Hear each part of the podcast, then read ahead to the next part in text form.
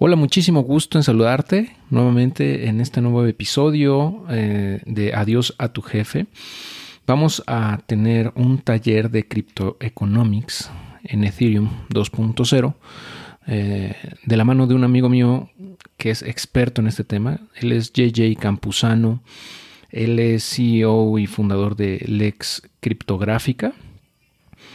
Eh, también tiene una aceleradora de adopción en blockchain eh, también tiene una publicación eh, sobre Web 3.0, ah, blockchains y el renacimiento digital. Ah, bueno, él es un futurista e investigador independiente de tecnologías relacionadas a blockchain desde 2013. Y eh, bueno, él está clavadísimo en el tema de, Ethereum desde su origen, desde que nació Ethereum él entró en el bloque Génesis. Entonces, desde entonces está bien clavado en todo el tema de Ethereum y pues de la mano de él he podido conocer todo este universo en los últimos eh, seis meses, más o menos, que he tenido la oportunidad de platicar con él de manera recurrente. Eh, y en esta ocasión lo invité, es un live, lo que vas a escuchar a continuación es un live streaming que tuvimos recientemente en la comunidad, en el, eh, un Facebook Live y un YouTube Live en donde nos dio prácticamente un taller completo de qué, es eh, Ethereum, cómo funcionan las crypto economics y, cómo podemos generar ingresos con ah, la eh, instalación o, el, eh, la puesta en marcha de nodos validadores para Ethereum 2.0 Ah, independientemente si no tienes 32 ethers, que es lo que necesitas para un, eh, un, nodo completo, puedes también entrar en un pool de inversionistas de, validación, perdón, eh, con una cantidad muy bajita, ¿no? De, de, nada, de fracciones de Ethereum si quieres. Ah, bueno, sin más preámbulo, te dejo con este taller. Espero que te resulte interesante ya que eh, pues es un universo completamente nuevo para la gran mayoría de la gente, pero que sin duda tiene un gran potencial de crecimiento en el corto, mediano y sobre todo en el largo plazo. ¿no? Estamos hablando aquí del nuevo Internet eh, y no es exageración decir que lo que, estás, lo que se está gestando en este momento, lo que estamos viendo actualmente es, estamos prácticamente viendo eh, el renacimiento de la era digital a través del nuevo Internet que se conoce como Web 3.0. En fin, pues bienvenida, bienvenido, disfrútalo. Es muy largo este episodio, quizás es el más largo que hemos tenido hasta el momento, pero bueno, yo creo que vale la pena escucharlo. Excelente, bueno, comenzamos.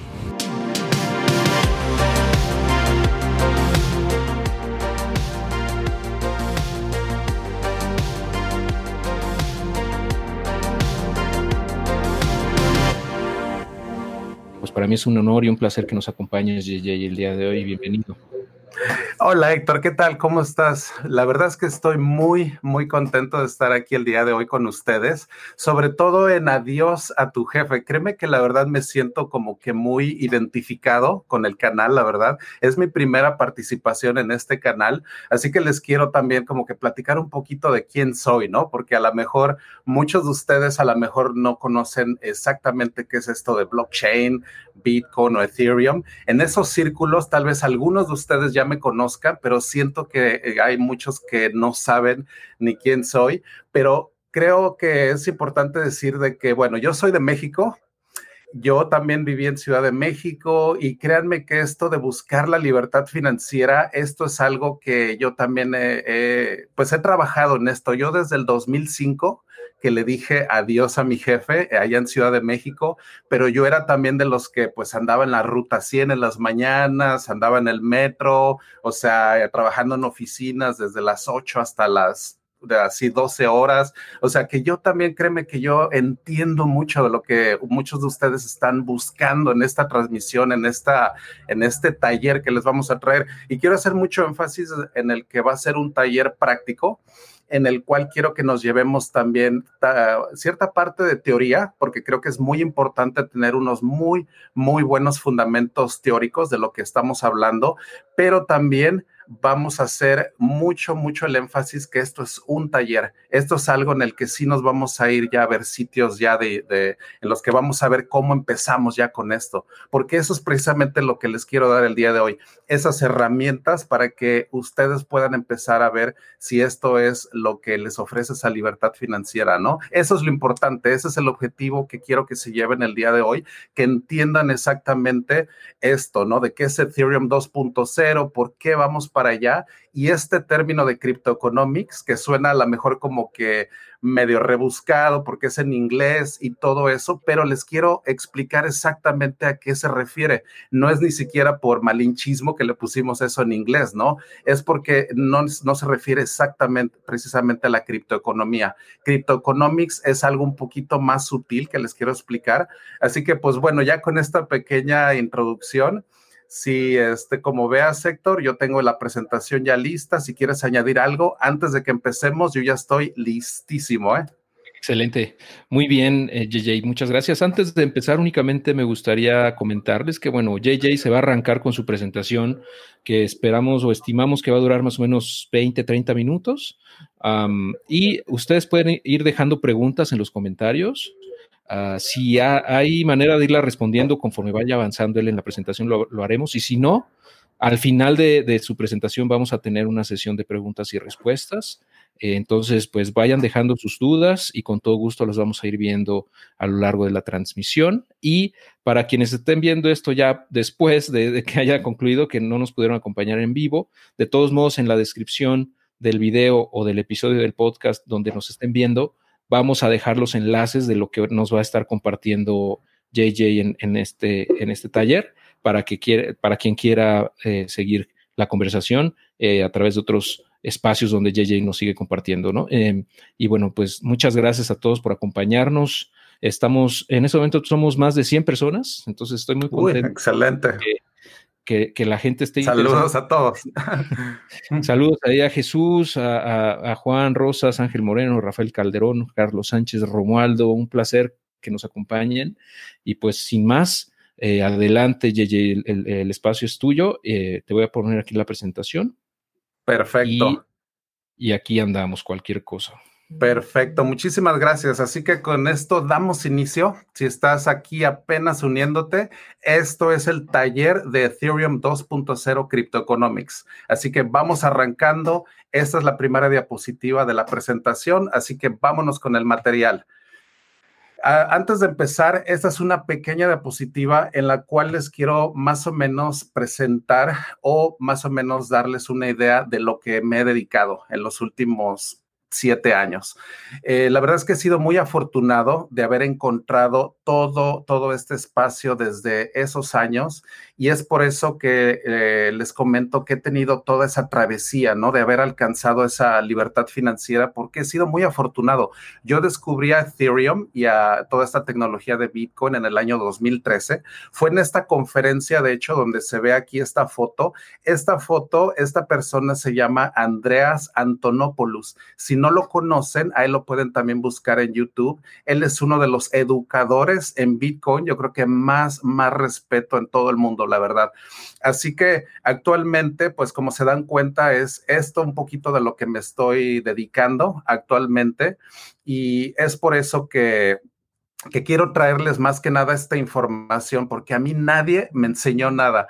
Así que es por eso que a veces yo me doy cuenta de que en México hay muchas veces la falta de oportunidades. Esa es una, porque yo vivía allá. Ahorita radico en Estados Unidos desde el año 2005, pero me doy cuenta que a veces hay mucha falta de información. Entonces, esto es muy, muy importante para que ustedes puedan tener esta información y que se den cuenta más que nada de la trayectoria que he llevado, platicarles un poquito de todo esto para que me conozcan y al final pues les voy a platicar todavía más de otros proyectos, ¿no? Así que esto nada más es para, para empezar y pues más o menos que se den cuenta de la trayectoria que, he llevado.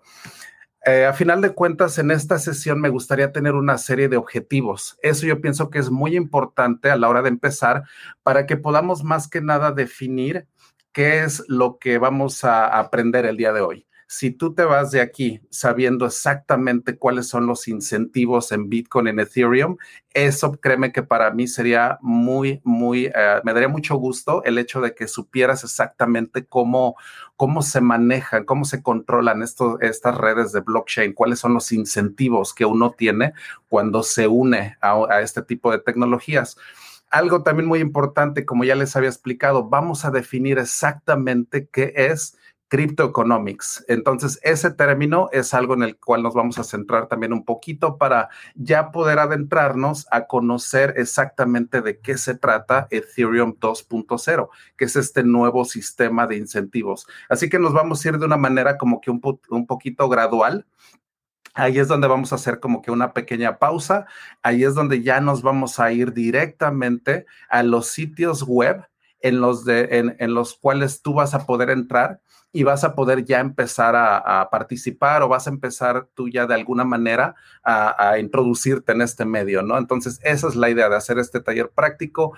Al final me gustaría darles unas conclusiones y algunas recomendaciones, porque al final de cuentas, uno puede quedarse con esas recomendaciones y ver hacia dónde ir a partir de ahorita, ¿no? Ya que tienes ese conocimiento, ese taller, cuál es la recomendación, qué es lo que tú me recomiendas hacer y lógicamente las preguntas y respuestas que son también muy, muy importantes al final. Así que acuérdense irlas poniendo ahí en el YouTube. Ahí estamos interactuando. También ahí está Héctor, también al pendiente de las preguntas que llegaran a surgir durante estas diapositivas. Así que al final vamos a tratar de, de responderlas.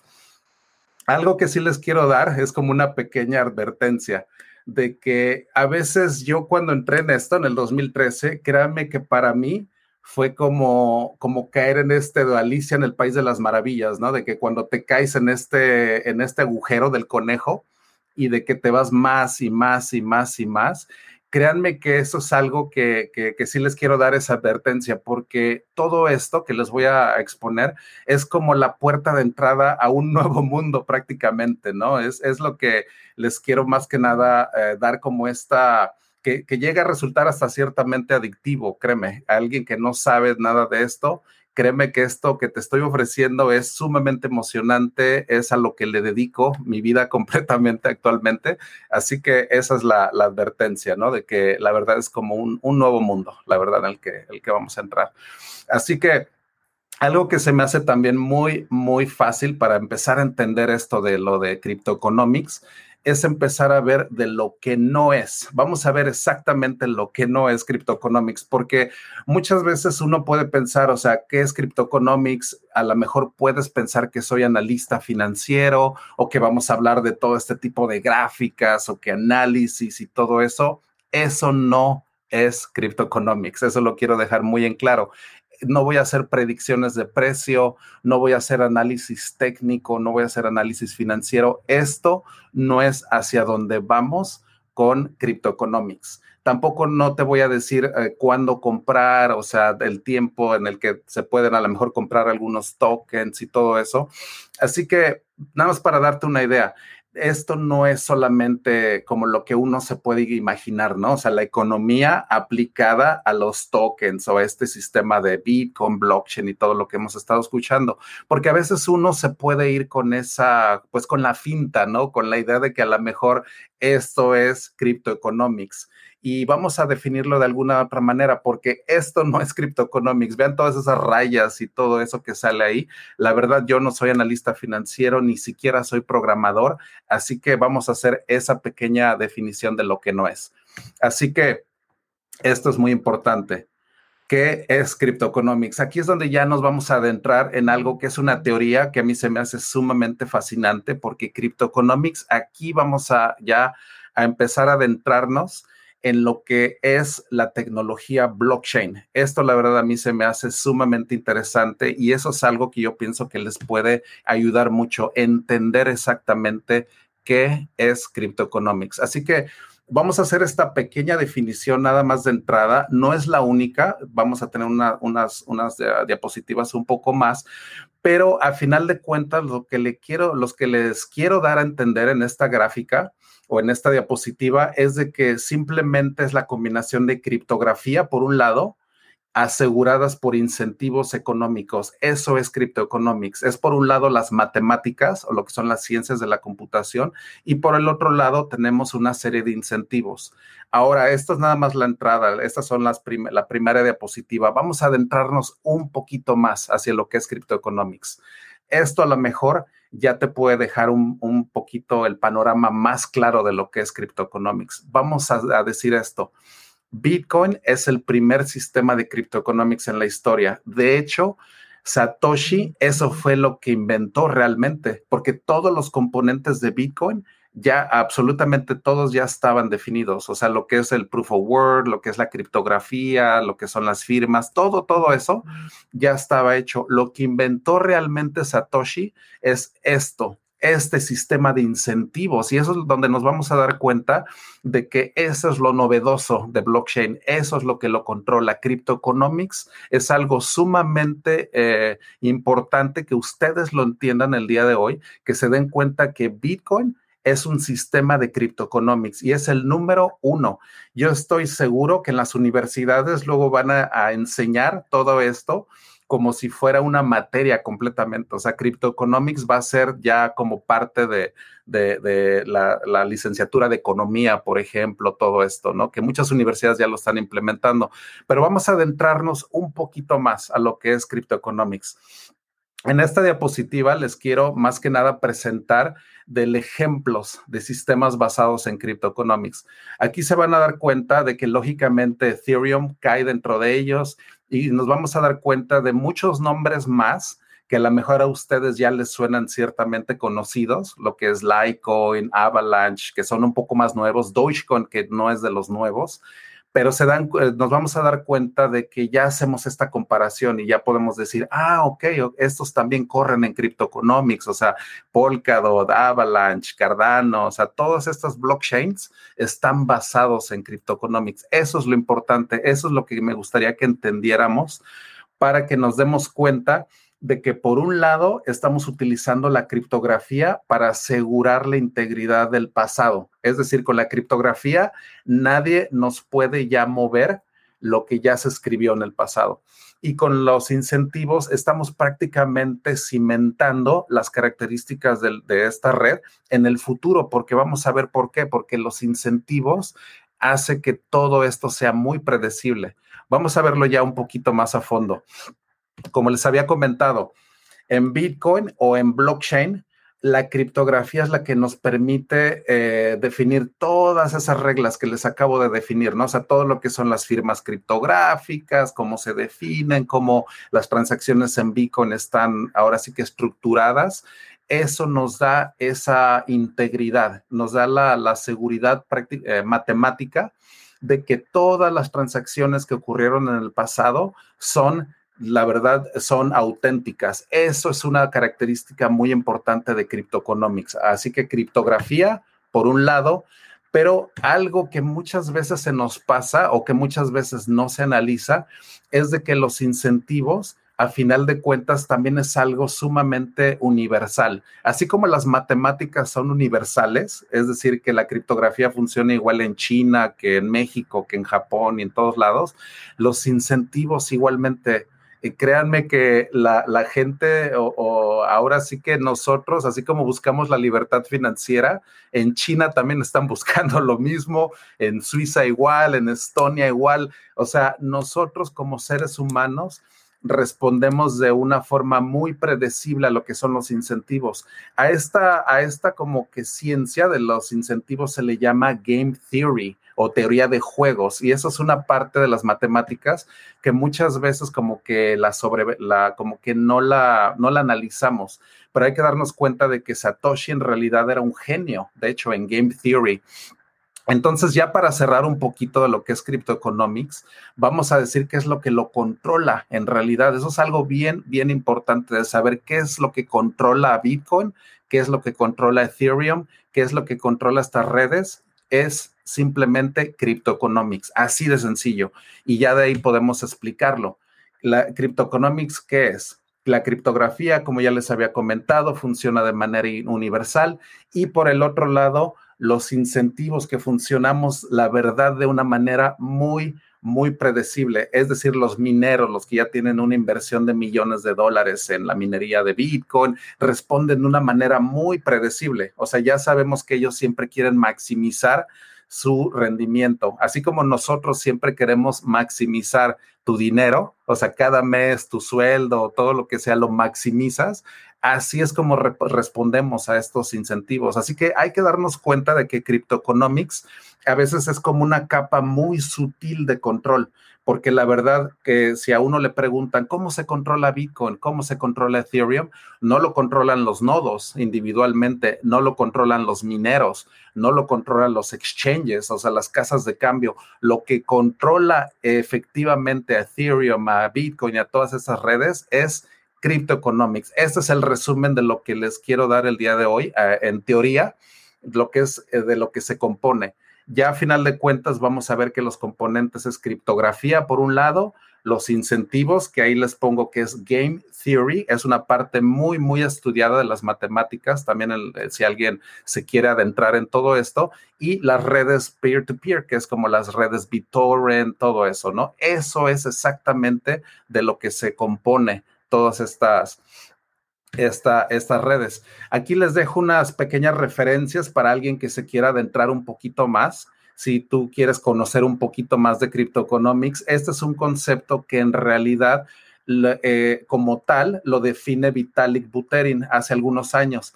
La verdad yo siento que está muy, muy bien definido, por eso les dejo aquí también estas otras ligas, si lo quieren buscar también. Y con esto, pues ya nos damos una pauta, ya esto ya nos da una pequeña, una pequeña pauta de decir, ok, ¿hacia dónde vamos? Eh, eh, eh, ya nos damos cuenta de que los criptoeconomics ahora aplicados a Ethereum 2.0, estamos hablando de un sistema nuevo de incentivos. Eso es, a final de cuentas, hacia donde queremos llegar. ¿Qué es lo que te voy a presentar el día de hoy? Es este sistema nuevo. Es como si te presentara un blockchain nuevo que tiene unas características diferentes a Bitcoin y al Ethereum que ya conocemos. Por eso tiene el nombre 2.0. Es una nueva versión, es un nuevo blockchain. Es lo que vamos a analizar, qué incentivos tiene, por qué también, por qué la razón de ser. En esta siguiente diapositiva es donde les quiero explicar de manera rapidísima el porqué de Ethereum 2.0. Así que si no sabes de redes blockchain o todo eso de, de dónde estamos actualmente, esta diapositiva lo que va a hacer es darte un panorama de en dónde estamos actualmente con las redes blockchain, qué es lo que queremos alcanzar en el futuro. A esto se le llama el trilema de las redes blockchain porque tiene tres componentes. Esos son como los tres puntos más importantes de una blockchain. Es como si fuera el pastel entero. Eso es lo que queremos. Queremos este pastel completito. Queremos, por un lado, tener seguridad. ¿Qué significa la seguridad en blockchain? La seguridad significa cuando algo es sumamente difícil de atacar, cuando algo es un sistema 100% seguro, como Bitcoin, por ejemplo, que nunca ha podido ser exitosamente atacado, es porque es sumamente costoso es sumamente complicado. Entonces, la seguridad es una de las características más importantes. Por otro lado, queremos tener la descentralización, porque eso lo que te da es una alta, alta resistencia de que no se puede apagar. Eso nos vamos a dar cuenta, por ejemplo, en Ripple. Cuando lo demandan, pues todo se viene abajo porque ellos están muy centralizados. Ahí les vamos a ver unos ejemplos también de todo esto. Y por otro lado, queremos también tener una alta, alta escalabilidad, porque ¿cómo vas a poder tener o competir con Visa o Mastercard o alguna red de ese tipo cuando apenas estás procesando siete transacciones por segundo o 20 transacciones por segundo? O sea, sería imposible. Queremos tener una alta escalabilidad. Así que con este triángulo, tú ya te das una idea de que este es el pastel completo. Esto, esto, ese triángulo es todo, es lo que queremos llegar. Si un blockchain tiene las tres de una manera sumamente asentada, créeme que eso es el objetivo actual, ¿no? Pero nos vamos a dar cuenta de que por un lado Bitcoin y Ethereum tienen, están de ese lado del triángulo tienen descentralización, tienen seguridad, pero no tienen la escalabilidad actualmente. Ese es el problema actual, ese es el trilema que, que así se define, de que muchas blockchains tienen dos características, pero sacrifican la tercera por ese es el trilema de cómo alcanzar esas tres.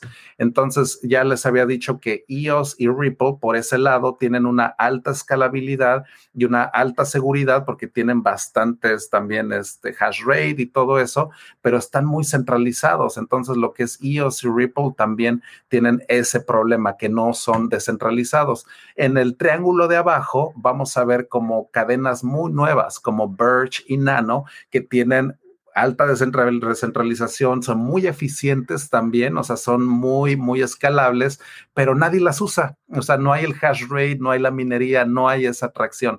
Entonces, este es el panorama actualmente. La mayoría de blockchains sacrifican dos, no, sacrifican una para tener las dos, perdón. Entonces, ese es el trilema actual. Lo que eh, Ethereum se está encaminado es precisamente a tener el pastel completo. Ethereum 2.0, lo que el objetivo final es de tener las tres, seguridad, descentralización y escalabilidad. Entonces, con esta diapositiva ya más o menos te das una idea un poco más clara de lo que está tratando de hacer Ethereum. O sea, esa es la razón de ser a final de cuentas, ¿no? Y, aquí les voy a platicar un poquito más de la filosofía, de cuáles son las características que se piensan conseguir en Ethereum 2.0, porque cuál sería la ventaja de migrar de algo que ya está funcionando, lo que es Ethereum, si no hay ninguna ventaja, o sea, ¿cuál sería? O sea, tienes que tener esto. Es un sistema sumamente escalable. Estamos hablando de que aquí vamos a tener una capacidad de procesamiento de más de 10 veces la capacidad de Visa. O sea, en su nivel, yo creo que teórico máximo, podemos llegar a 100 mil transacciones por segundo. Ese es uno de los objetivos de Ethereum 2.0. Y otra de las características, dejamos afuera la minería, ahora estamos manejando un sistema completamente nuevo que es basado en fianzas. Eso es muy, muy importante definir. Eso es el stake, eso es tu fianza que van desde 32 ITER, que ese es el mínimo para tener tu nodo individual, pero vamos a hablar también de las sindicaturas, es decir, cómo podemos participar si tienes medio ITER, si tienes punto uno, o sea, si tienes una pequeña fracción, cómo participo yo en Ethereum 2.0. Eso es muy importante también. Así que estas son las motivaciones principales de Ethereum 2.0. Aquí se van a dar cuenta de que lógicamente, como ya les había comentado, la seguridad es una de las características más importantes de que sea sumamente difícil o imposible de atacar. Lógicamente, la descentralización de que con tus 32 ITER no hay masternodos en Ethereum 2.0, es completamente una red completamente eh, eh, ecualitaria. No hay un nodo que tenga otra característica superior a los otros nodos, así que eso favorece muchísimo la descentralización y más que nada la eficiencia. Vamos a dejar de lado la minería y movernos a un sistema que es mucho, mucho más escalable. Entonces, esto ya nos da una pauta más que nada de saber qué es Ethereum 2.0, cuáles son las, la filosofía.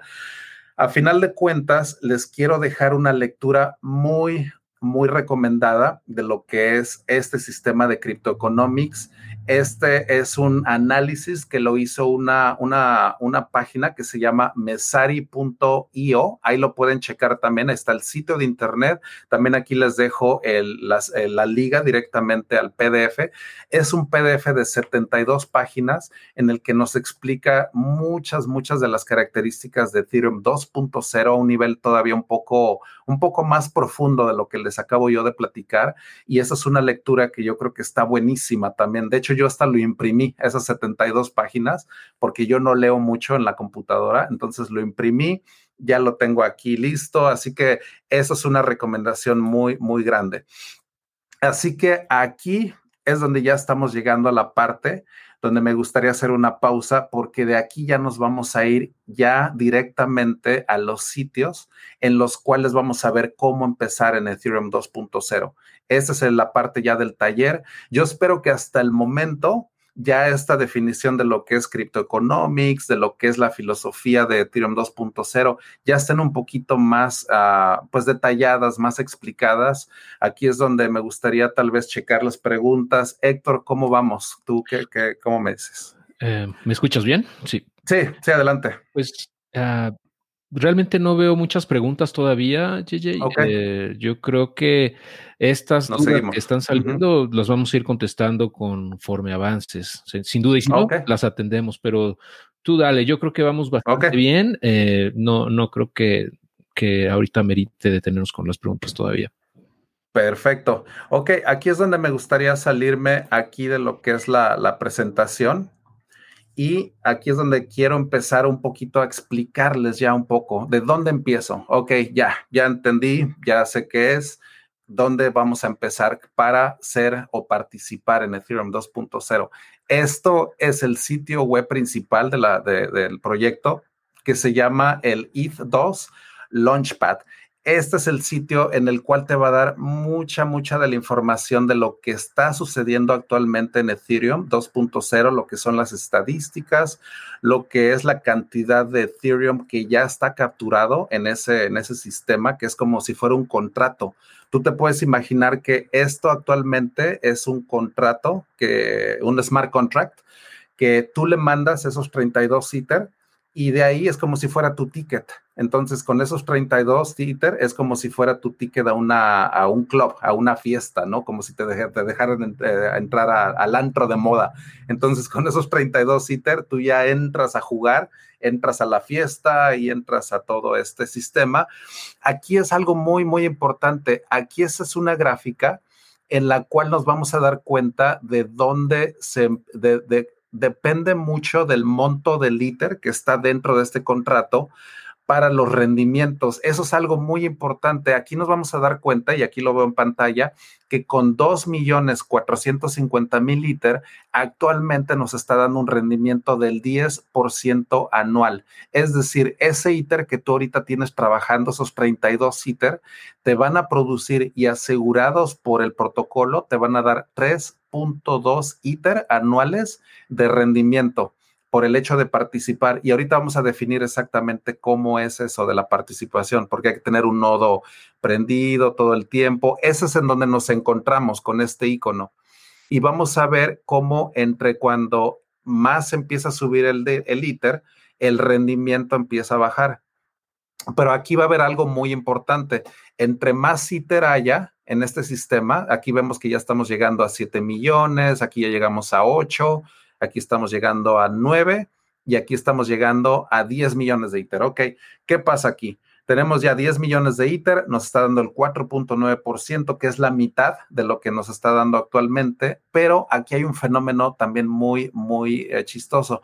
Esos 10 millones de ITER están completamente capturados, ya no hay forma de regresarlos al Ethereum 1.0. Eh, Eso haría al Ethereum mucho más escaso porque esos Ethereum, por decirlo así, esos 10 millones de ITER, si llegamos a ese punto, van a estar totalmente atascados. Entonces, eso va a producir un fenómeno también muy, muy curioso, en el cual que cuando vemos que un bien se hace más escaso y la demanda sigue igual, por lo regular el precio sube. Entonces, cuando lleguemos a este punto de 10 millones de ITER en este contrato, yo no me imagino ni siquiera el precio que va a tener ITER en ese entonces. Entonces, ese 4.9% anual puede que sea sobre un precio de ITER de a lo mejor de 2 mil, 3 mil dólares, no sabemos, ¿no? Entonces, eso es un, es, es algo que económicamente también nos está dando como que unas pautas muy interesantes. Aquí nos da ya un poco más de información de, de cómo de cómo se hace el proceso ya técnico, ¿no? Aquí lo divide en estos tres pasos. Aquí, de hecho, ya te dice el primero es sobre las responsabilidades, lo que es tener el nodo, estar arriba, Tú lo puedes tener en una computadora, una laptop, si tú quieres, ahí en tu casa, o puedes levantar un nodo en la nube también, si no quieres tener una, una computadora corriendo las 24 horas ahí en tu casa, pero sí tienes que tener ese nodo, tiene que estar en línea. Eso es algo bien, bien importante, de que no es nada más de tus 32 ITER y ya te olvidas, ¿no? Sí hay que ser un participante activo. Entonces, también aquí lo dividen en este otro paso de cómo generas tus llaves y luego cómo transfieres ya este ITER al ITER eh, nuevo, que es el ITER 2. Entonces, este es el depósito ya de, de, los 32 ITER. Tú ya le puedes dar clic acá en el ya para el validador. Entonces, tú ya aquí ya te empieza a decir un poquito más de información. Tú le tienes que dar continuar para ya saber el siguiente paso. Entonces, si aquí nos damos cuenta de que son varios, varios pasos, ¿no? Son 10. Entonces, ya aquí es el overview, luego el sign up, aquí ya le pones hacer. Entonces, aquí ya vemos como poquito, paso por paso, uno ya, y puedes ya darle un clic aquí para saber exactamente de qué se trata, ¿no? Estos riesgos, este riesgo de slashing, de que si, por ejemplo, le llegan a meter un bug a tu sistema o algo así, también puede haber también algunos, algunos problemas, entonces hay que leer un poquito más sobre slashing, que es como un castigo que puede haber también. Entonces tú aquí ya le puedes dar. Eso de guardar tu frase también es algo muy importante. Todas estas llaves también hay que darle a aceptar de cómo manejarlos. Todas estas tienen información adicional, así que esto es importante. Ya cuando nosotros le damos a estos 10 pasos, entonces ya aquí es cuando ya, ya podemos empezar técnicamente a eh, empezar a, montar estos nodos, o sea, ya empezar a participar, ¿no? Esto a final de cuentas es donde uno empezaría. También dentro de este sitio, este sitio que les enseñé al principio, tiene esta que es como una calculadora también. O sea, a partir de este sitio, creo que por aquí hay un, hay un link, creo que es uno de, de estos que te va a mandar a este otro, que esto es como una calculadora de, de una calculadora de rendimientos más que nada. Entonces, eso también es muy bueno clavarse en estos recursos que ahorita les estoy compartiendo para que vean más que nada cuáles son las, los posibles rendimientos que puedan tener, ¿no? O sea, todos estos análisis de cuánto cuesta convertirse en un validador de Ethereum 2.0, ok, actualmente te va a costar 36 mil dólares, que estamos hablando de casi 700 mil pesos, ¿no? O sea, sí es una inversión bastante considerable, pero esto, ¿qué ventajas? O sea, ¿qué, qué, rendimientos va a tener? Pues aquí ya es donde te los va como que a, dar de una manera ya un poquito más... Uh, más analizada, también de lo que es el hardware, que también te vas a, a, gastar también. O sea, esto es más que nada, este es el Network Dashboard de cuántos validadores hay online, cuánto está el precio del ITER actualmente, también para darnos cuenta de cuánto es el precio. Eh, entonces aquí nos vamos a dar cuenta de muchas estadísticas, ¿no? De, todo esto. Así que esto también es muy bueno que se den una, una, un clavado a este documento que está en Google Docs, pero ese lo van a encontrar en este otro, en este otro, este lo van a encontrar en fax, me parece, en esto de preguntas. Creo que por aquí es donde encuentran este. De todos modos, en la presentación les, les paso la liga a este Google Docs, que es muy bueno porque viene en diferentes pestañitas que te explican también cosas muy, muy interesantes de lo que es el Internet Bond.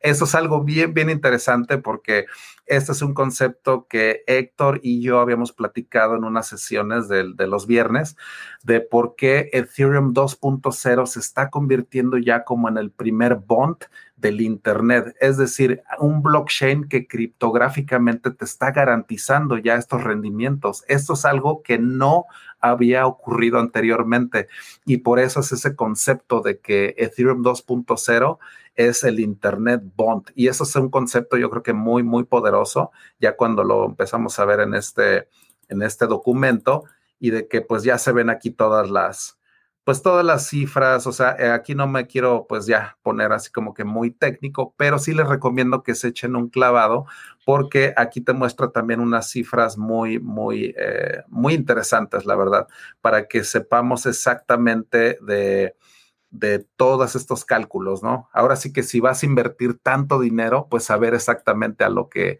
a lo que le entras, ¿no? Eso es muy importante Sí, totalmente. Y bueno, nada más para las personas que nos estén escuchando en el, en el podcast, eh, podremos repetir el nombre de la página, por favor, nada más para que lo, lo puedan echar un ojo. Y, y, de todos modos lo vamos a dejar en los comentarios, en la descripción del episodio.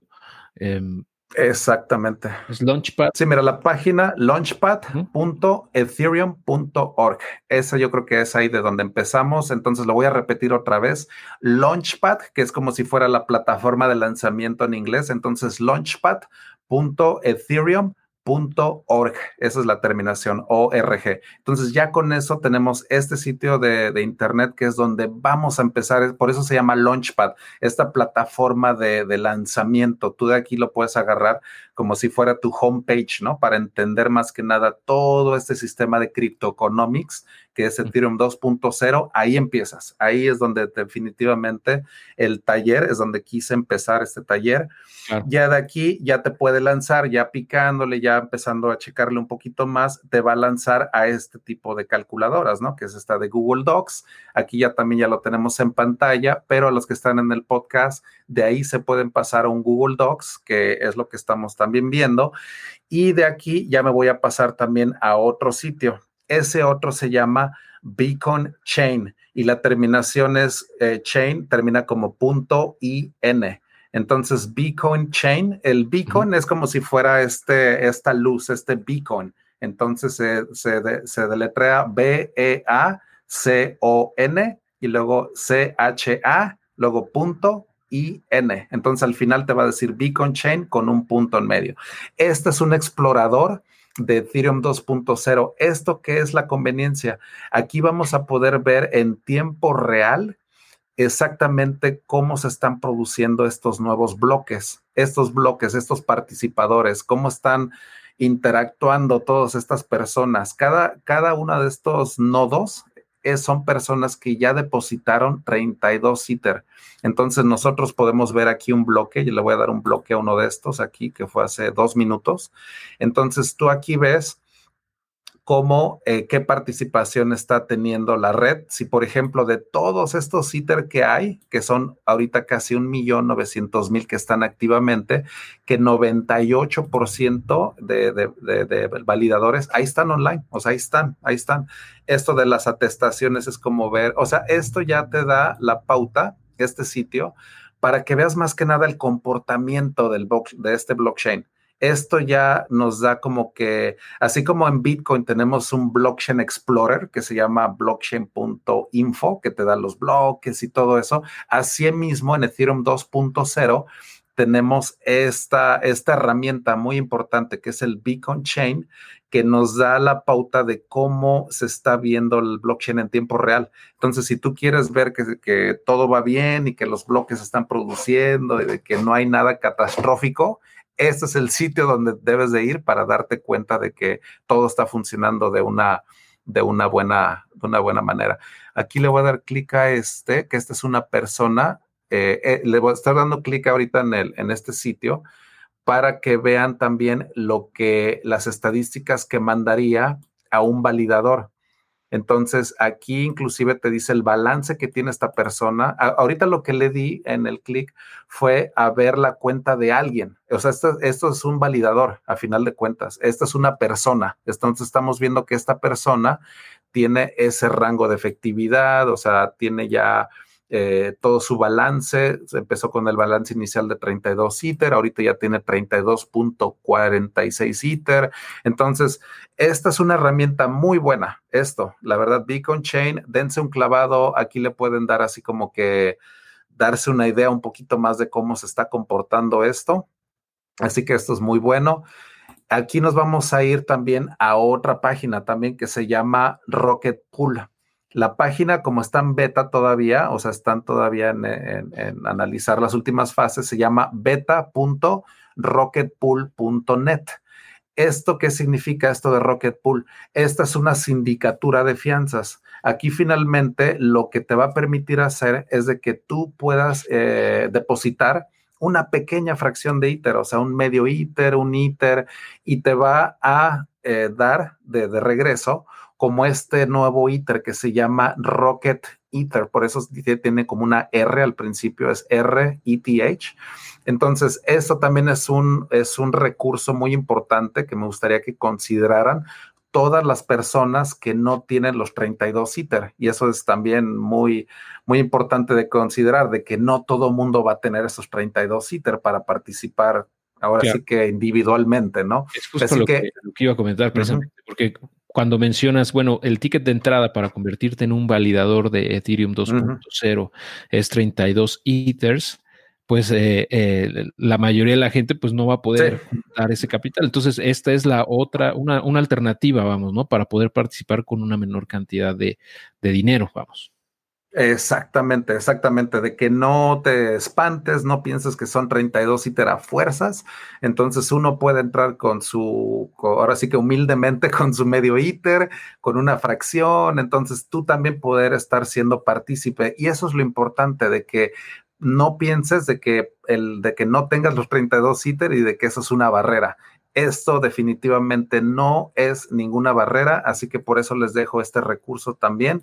También les dejo este artículo que hay, asimismo ahí viene del website, o sea, si ustedes lo checan, van a empezar a ver cuál es la filosofía detrás de Rocket Pool, o sea, qué es lo que ellos ya tienen, eh, tienen un white paper, ellos han estado ya muy, muy partícipes en, esta, en este proyecto desde hace varios meses, por eso fue uno de los que de los proyectos que quise como que impulsar en esta plática, porque se me hacen muy legítimos, o sea, muy, muy, la verdad, eh, eh, que, es algo, es una propuesta muy buena, que, es muy legítima. Entonces, aquí sí les recomendaría que empezaran a checar todo esto, que lo empiecen a leer, que empiecen a ver de qué se trata Rocket Pool.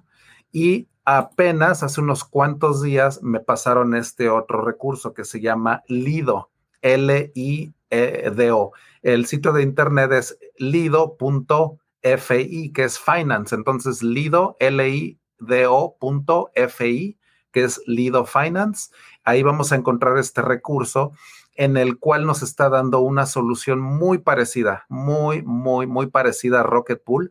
Así que esto también nos da también la ventaja de que si uno deposita ese medio ITER o ese ITER, nos dé esa liquidez, o sea, de que si uno lo quiere sacar, o sea, si uno necesita el dinero, también lo puedas, este, lo puedas tener de vuelta. Porque acuérdate que los 32 ITER, si los metes individualmente, ya no tienes recurso para que los, los tengas eh, hasta que ya haya una fase futura que se llama la fase 2 y esa estamos esperando que se va a tardar un año o dos. Entonces, al último voy a dejar en las conclusiones ese aspecto de que la liquidez es muy importante que la consideren porque con este tipo de proyectos, es muy, muy probable de que la liquidez no esté atascado el ITER. Eso es lo importante, de que tu dinero no lo tengas atascado un año o dos años. O sea, imagínate. Entonces, esta también es una de las grandes, grandes ventajas de que tú vas a tener esa liquidez, de que si tú depositas una parte, digas, ok, si necesito mi dinero, ahí está disponible, ¿no? Entonces, esa es otra también de que les quiero dejar.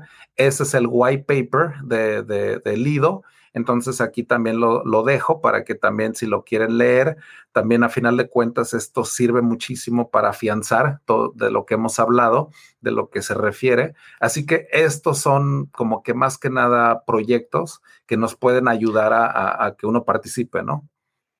Claro. Entonces. Y digo nada para recapitular ahí, JJ, si me permites, todo esto que mencionando ahorita, porque yo creo que algunas personas están así de, pues no entiendo nada, ¿no? Porque es un, es un tema, yo entiendo complejo de comprender si no estás familiarizado con todo esto, pero bueno, JJ ya nos explicó al principio de, la sesión que de dónde proviene todo esto de la validación de nodos, ¿no? Eh, precisamente hablamos de que eh, pues uno de los cambios que está haciendo eh, Ethereum ¿no? con la fase 2.0 es cambiar el, modelo de validación en vez de proof of work, que quiere muchísima energía, a, proof of stake.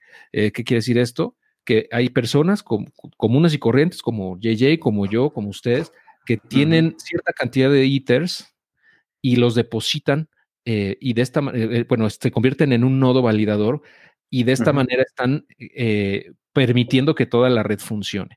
De esa manera es como han alineado ahora los incentivos de esa manera y por eso es que se eh, están incentivando a las personas con un rendimiento que inicialmente es de 10% anual eh, y va a ir bajando como nos compartió JJ hasta 4.9% ya cuando se vaya llenando esa cantidad de ITERs necesaria para estas validaciones, ¿no? Pero es, es de eso se trata, ¿no? No es, esto no es ningún, ninguna inversión eh, oscura ni nada, o sea, esto es totalmente abierto, porque por ahí preguntaban, ¿qué, ¿qué, nos quieres vender, JJ? Pues la verdad es que no. sí, no, no hay nada de eso.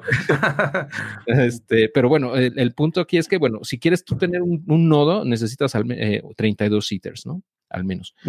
Pero si no tienes esa cantidad, puedes entrar a Rocket Pool o a la otra página que nos comparte ahorita JJ, donde puedes eh, pues, participar con una cantidad mínima, ¿no? Con una cantidad bajísima de ITERs para que participes de esta manera, ¿no? Em, y bueno, si quieras continuar o tienes alguna otra información. Sí, más que nada ser claro, más que nada el hecho de que yo soy un, un simple educador, más que nada. A mí Ethereum no me paga directamente para nada, o sea, no se vayan con la finta de que a lo mejor, este, ya a lo mejor al último voy a decirles, este, pues aquí está como que mi, eh, donde pueden mi, mi afiliado, ¿no? Así para tipo Amway o tipo MLM. No se trata de nada de eso, así que es más que nada para darles estos conocimientos de que ya hay una opción es más que nada una, algo muy interesante que a mí se me hace, porque yo llevo con Ethereum desde el año 2013, o sea, desde el año 2014, que fue más que nada cuando Vitalik lo da a conocer al mundo, fue 2014. Yo 2013 empecé a conocer Bitcoin y Ethereum lo conocí en el año 2014, que fue cuando Vitalik lo da como que da una presentación y yo ahí estaba, de hecho, ahí como de curioso, ahí en Austin y era una conferencia de Bitcoin, entonces lo dan a conocer. Más que nada ha sido la curiosidad lo que me ha llevado a, llegar a esto, ¿no? A, dar esto, estos seminarios, este, todas estas pláticas de blockchain y todo. Créanme que yo las doy por amor al arte, ¿eh? O sea, a mí nadie me está ni patrocinando, ni pagando, ni nada de esto. Y la verdad, yo no quiero ni siquiera tener una retribución económica de ninguno de ustedes. O sea, dejen sus carteras ahí en, en donde estén, no las, no las tienen que sacar conmigo. Entonces, este, pues sí, para allá vamos, ¿no? Así que con esta parte ya del taller práctico, o sea, con estos recursos que les pasé, a mí ya me gustaría así como que ya a la mejor, aquí es donde, mira, aquí, si lo tienen aquí en pantalla, aquí hacemos como que un resumen de lo que acabamos de ver, de todas estas páginas que les acabo de mostrar. Esto también, si lo quieren, ya queda grabado también en el YouTube. Ahí está cómo participar en Ethereum 2.0 hasta el Launchpad, el explorador, que ahí está, Beacon Chain, todas esas fianzas que es Rocket Pool y Lido. Y me faltó una, de hecho ahí fue donde, donde aquí voy a hacer también esta pequeña pausa. Este es un artículo que la verdad sí me gustaría que, que, que le dieran mucho, mucho, mucha atención. Es aquí donde se habla de ITER como uno de los primeros bienes en toda la historia de la humanidad que tienen estos tres puntos. El, triple point asset es como una tesis y es donde aquí se los quiero como que explicar de manera rapidísima porque es un artículo muy, muy extenso, así que me lo voy a pasar así como que de rápido me lo voy a, aquí les hace una explicación de cómo este, funciona el web y de dónde vamos con el, con el nuevo web 3.0. Así que aquí nos vamos a ir rápido, rápido, rápido. O sea, esta teoría, a final de cuentas, es un poquito eh, como la, el preámbulo entonces aquí es donde define este tipo de assets, ¿no? Lo que es el capital asset, lo que es el consumible, lo que es el store value. Entonces hace esas tres, entonces ya aquí las divide entre lo que es oro, commodities, metales, eh, moneda, hasta arte, ¿no? O sea, lo que es este, tener una, un Van Gogh o un Picasso, ¿no? Entonces ya ahí empieza a hablar de estos tres, bla, bla, bla. Entonces aquí es donde empieza a hacer una tesis que a mí se me hace sumamente interesante, lo que es la tesis de que Ethereum o el ITER tiene las tres características. Es un asset capital porque te va a estar produciendo, es como tener un stock y ese es el share, es el Ethereum 2.0 entonces aquí ya lo empieza a analizar un poco más. También aquí dice que es un asset consumible, es lo que va a hacer correr esta nueva red de, del Internet de las finanzas. Entonces es como tener el, el, combustible, es como tener el petróleo de la nueva economía. Entonces ya aquí tiene la segunda característica. Y la tercera, de que es un store of value, de lo que es para resguardar tu valor. Entonces, en esta tesis, más que nada, es donde quiero hacer mucho, mucho énfasis en el que dice que Ethereum es el primer asset en toda la historia que tiene esos tres puntos. Aquí empieza a hablar de DeFi, pero aquí esta gráfica que ven ustedes aquí es donde se ve Ether de este lado como capital asset, consumable y store of value. Esa teoría se me hace sumamente interesante y por eso las quiero compartir con ustedes, porque a partir de eso ya empieza a hablar de lo que es inclusive una tesis de lo que es sólido, líquido y gaseoso. O sea, la verdad está muy, muy bien, o sea, está muy, muy, uh, muy bien presentada, hasta con conceptos aquí como de, de ciencia y todo eso, y de qué, por qué es significante, ¿no? Entonces aquí te das cuenta cómo el dólar es lo que, lo que está, ¿no? Esta, esta pirámide que se ve aquí como el store value, pues lógicamente el dólar, el capital asset, que son los treasury bonds,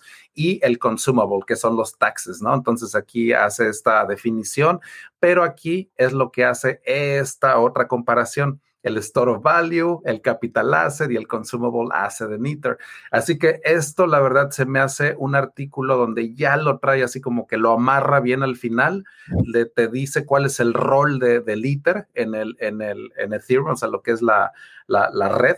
Entonces ya aquí a final de cuentas te habla del bandwidth, que es este ancho de banda económico. Este concepto de ancho de banda económico es del punto final que hace. Ya estamos a punto de terminar con este artículo.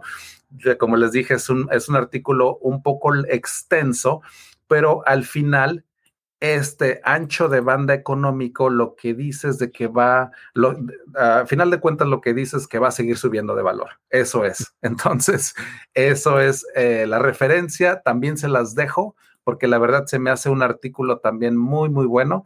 Así que aquí ya regresamos a la presentación. Ya para cerrar, ya para cerrar ya con, con la teoría y todo eso, empezar a ver qué es lo que hay. Esas son las conclusiones a las que quiero llegar ya el día de hoy con ustedes. Ya analizamos de lo que se trata Cryptoeconomics. Esta es la conclusión. Espero que con esta ya les quede como que un poquito ya más claro. Entonces, para llegar ya ahora sí que a estos, a esta parte, ¿no?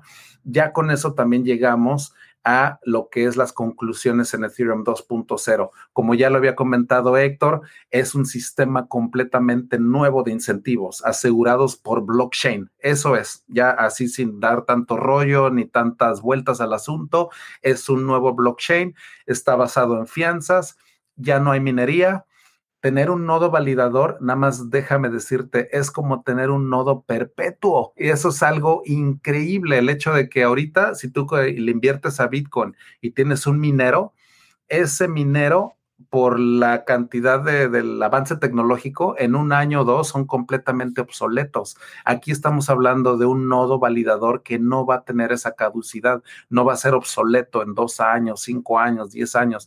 La verdad a mí se me hace como una máquina de hacer dinero perpetua, la verdad. O sea, te digo, no les estoy vendiendo nada, pero a mí me emociona muchísimo hablar de esto porque yo sí lo estoy haciendo Así que ya hablamos de lo que aspira a ser Ethereum 2.0, el Ethereum más seguro, más escalable y más descentralizado de todo el planeta. Y hablamos ya el último de lo que es el Ethereum o el ETH como el primer bond del Internet y el Triple Point Asset, que les dejé ese recurso que la verdad se me hace increíble.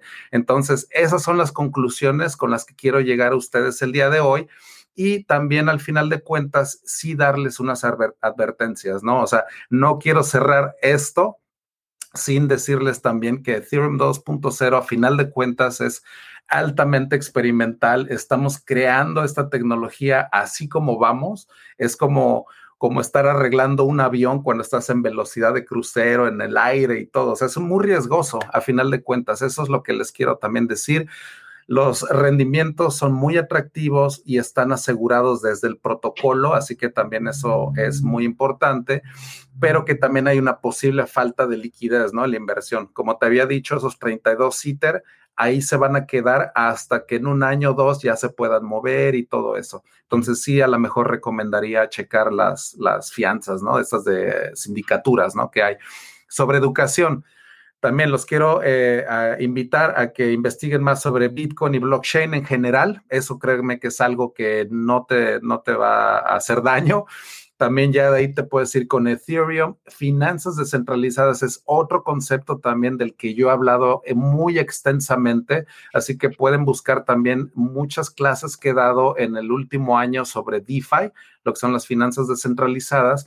Ya sabiendo de eso, ya el paso 3 ya te va a dar esa pauta para que tú ya sepas de proof of stake, o sea, estas fianzas, Ethereum 2.0, pero esta es la educación que yo te recomiendo a final de cuentas para que tú ya seas como que un, pues ya sepas un poquito más de todo esto, ¿no? Esa es, esa es la, la, la, la recomendación final, la educación.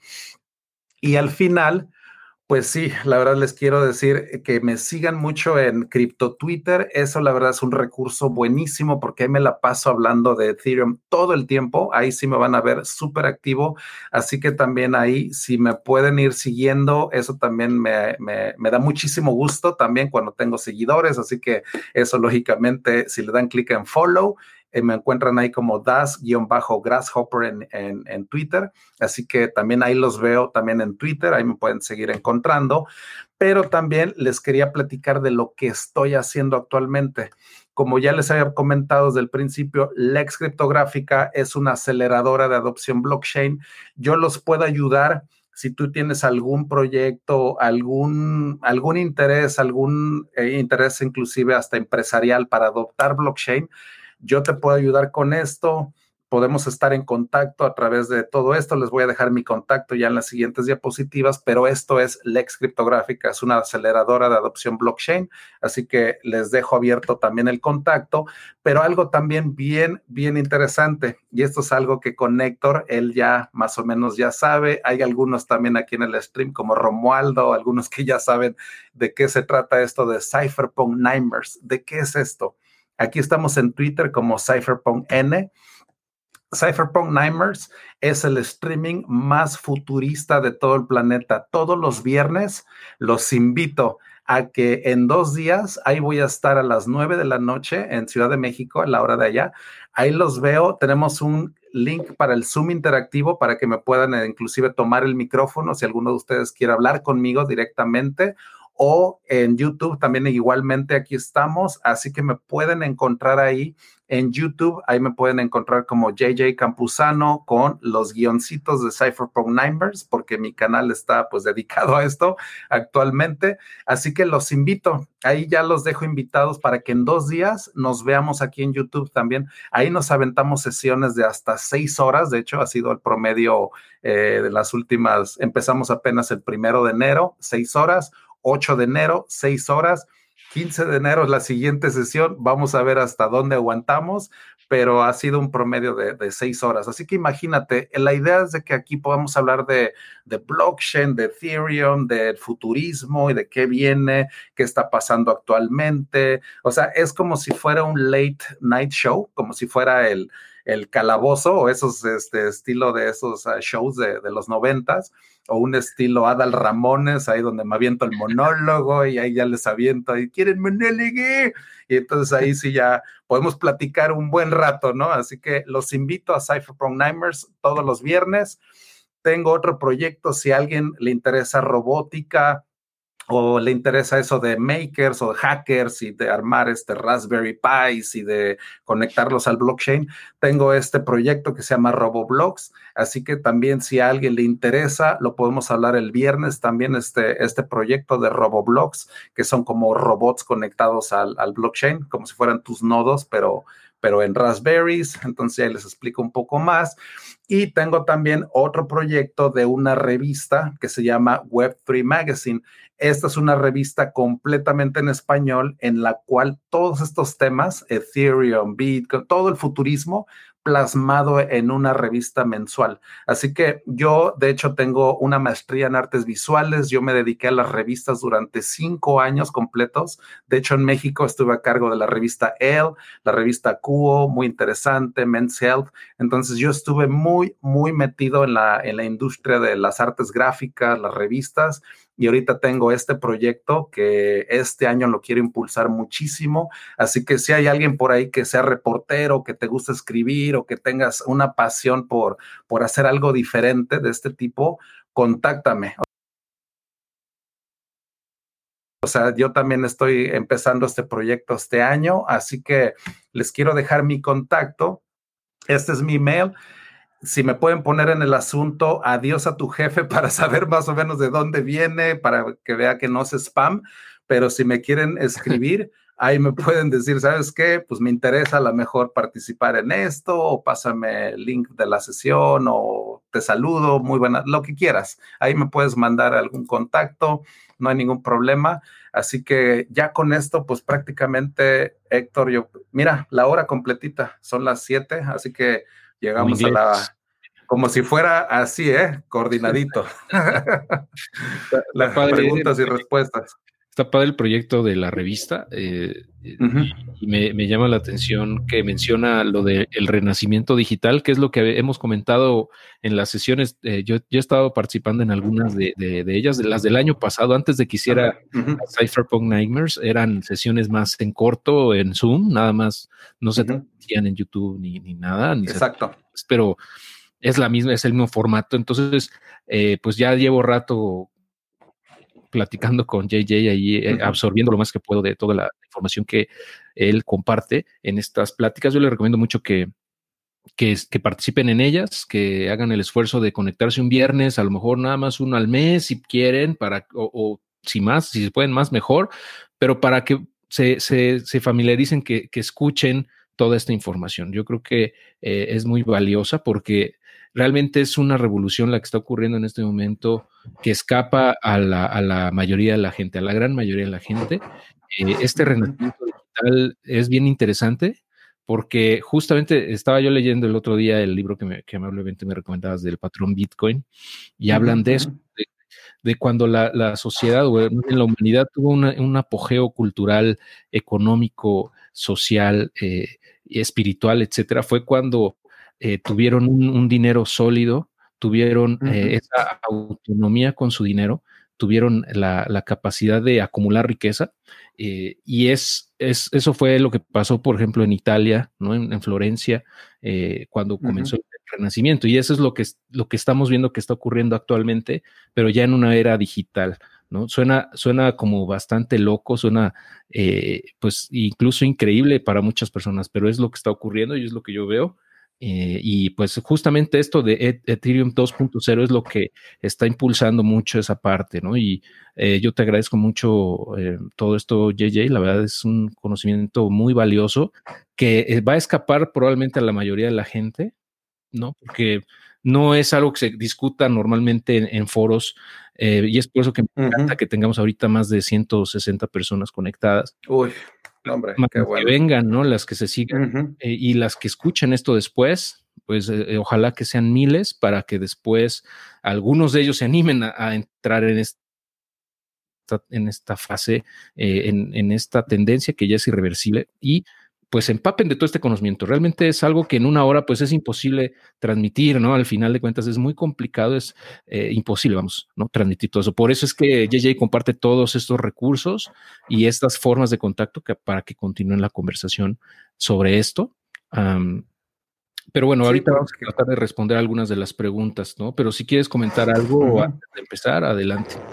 Sí, claro que sí. De hecho, fíjate que una de las razones por la que se creó esto de Cypherpunk Nightmares es porque, pues bueno, fueron las sesiones que habíamos tenido el año pasado, pero me di cuenta que nada se quedaba grabado. O sea, todo se quedaba en la memoria de nosotros.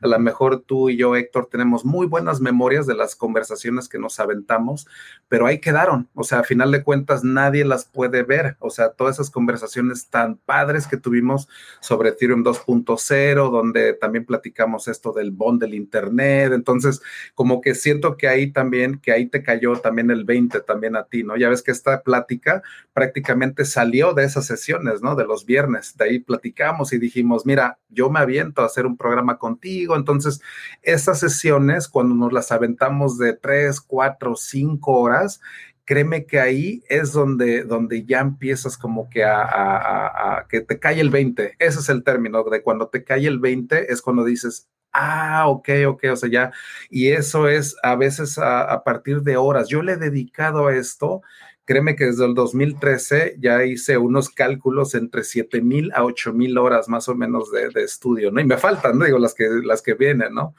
Así que, este, y eso es algo de que esta experiencia, mira, yo soy mexicano, yo soy de ahí cerquita de, Ciudad de México, de Tasco, eh, la verdad es que siento que mis inicios son muy, muy humildes. Yo no soy de una familia que me haya dado, pues vaya, todo el dinero del mundo o que yo ni siquiera fui a una universidad cara ni nada. Entonces, te digo, yo andaba en la ruta 100, en el metro, entonces sé más que nada de esa como de esa lucha, ¿no? En la que siempre estamos todos de alcanzar esa libertad financiera. A mí me la dio Ethereum. Eso de haberlo visto en el 2013 Es por eso que yo también ya tengo esa libertad financiera y no solamente para mí, a mis padres, también hice que ellos se retiraran y eso fue una satisfacción que la verdad nunca voy a olvidar, ¿no? El hecho de que pude haber hecho de que mis padres se jubilaran también. Y eso es algo que me, gustaría transmitir con ustedes, inspirarlos más que nada. O sea, esto es algo de que, ok, es conocimiento, pero que se den cuenta de que todos tenemos ese potencial, en serio. Yo empecé sin saber absolutamente nada en el 2013. Así que si ahorita a lo mejor te sientes medio abrumado, por toda esta información o de que pienses que es solo para inversionistas pesados o analistas o programadores, créeme que no, ¿eh? O sea, yo soy diseñador gráfico y te digo, yo este, soy muy curioso más que nada y pues vaya, yo eh, llegué a este punto a, estudiando, estudiando, estudiando. Entonces síganle, en serio, a los que nos estén escuchando, a esas 160 personas, créanme, es posible y para eso estamos aquí a final de cuentas. Esta experiencia yo se las transmito para que ustedes la tomen y de ahí se agarren. Y esas sesiones de los viernes, yo ahí me la paso, es más, me la podría yo creo que pasar toda la noche. Ya como a las seis horas, ya como que me empieza a dar algo de sueño, ya como que es medio difícil seguirle, pero ahí estoy. Esas sesiones, eh, ¿cómo, pueden enterarse las personas o, cuál sería el medio de contacto? ¿Por Twitter directamente o Twitter, mira, ya lo publiqué, ya está publicado el link para el y lógicamente el canal de YouTube JJ Campuzano, si lo encuentran desde ahorita, ya está de hecho el link para el live del viernes pero en Twitter, si ahí pueden ver el link al Zoom. El Zoom es muy bueno porque a final de cuentas te da el chat, pero también te da la posibilidad de que puedas hablar conmigo. O sea, ahí puedo activar tu micrófono, estás ya, ahora sí que parte del streaming, ¿no? Entonces, eh, depende, depende cómo lo quieras como podcast en YouTube, ahí está ya, en, en, el canal, de hecho, en mi canal, JJ Campuzano, lo publiqué hace como dos, tres horas y en el Twitter, ahí sí ya está en Cypherpunk Nimers, yo también le di retweet en mi propia página. Así que tanto en mi profile de Jay Campuzano o en el de Cypherpunk Nimers, ahí están los links de Zoom, siempre bien públicos. Y tengo capacidad para 500 gentes. Así que pues nos da para, para rato. Excelente, muy bien, perfecto. Sí, sí, sí. Ahora, bueno, si te parece bien, podemos comenzar sí. las preguntas que vemos aquí. Adelante. Ah, bueno, te mandan saludos de Cuerna, de, varios lados del país. Eh, Hombre, de hecho, Cuerna, yo no soy de allá, de hecho. Sí. eh, Mr. Pumatu dice, ¿cuáles son los problemas abiertos que hay que resolver en Cryptoeconomics y cuáles son los desafíos a resolver? Cryptoeconomics, como ya habíamos definido, es este como que overlay de incentivos, ¿no? Es como esta pequeña capa muy sutil con la cual se, se controlan. Los retos muchas veces que hay que resolver son unos análisis de cómo responde la gente a los incentivos. Créeme que esto de Ethereum 2.0 hay artículos en los cuales ya se venía vislumbrando. Ethereum desde el 2014 ya tenía esa filosofía de pasarse a proof of stake, o sea, este sistema de fianzas. Nos hemos tardado seis, prácticamente ya ahorita siete años para resolver estos desafíos. Yo siento que con el lanzamiento de Ethereum 2.0 el primero de diciembre, que fue apenas el mes pasado, todos estos problemas ya se resolvieron, de hecho, en Cryptoeconomics. O sea, este sistema de incentivos, este sistema que ya tiene Ethereum 2.0, yo siento que ya está completamente resuelto ya es un problema que, que, ya está definido cómo se va a dar. O sea, el roadmap de Ethereum durante los siguientes tres, cuatro años, yo ya lo sé. O sea, ya están documentos, ya no veo como que haya unos desafíos. Tal vez en unos cuatro o cinco años estemos viendo mecanismos mucho más avanzados, pero a final de cuentas el protocolo base, o sea, estos cimientos que yo les acabo de exponer, ya es prácticamente ese problema resuelto, ¿no? De ese trilema. ¿Se acuerdan del trilema? Pues eso es hacia donde, eso son el problema abierto. Ese trilema siento que ya se resolvió a final de cuentas. ¿Por qué eh, será el desafío? Entonces, realmente lo que, eh, o sea, eh, por lo que entiendo, el, se ha resuelto el desafío principal, ¿no? Ya actualmente, lo que sigue es seguir desarrollando la escalabilidad de, esto, ¿no? De, esta solución. De conseguir esas tres, es que ningún blockchain, créeme, que ningún blockchain con esa diapositiva había conseguido esos tres. O sea, haz de cuenta que ya ves que es Bitcoin Ethereum de un lado, y EOS Ripple del otro, luego Verchinano del otro. Entonces, como que todos, y por eso Vitalik lo define como el trilema, cómo consigues esos tres puntos del triángulo. Era bien difícil. Créeme que hay una recopilación de artículos que se ha publicado del Ethereum Foundation, Vitalik y todo, que desde el 2014 hasta la fecha te puedes aventar unos 15 artículos, yo creo que fácil, de estos problemas abiertos.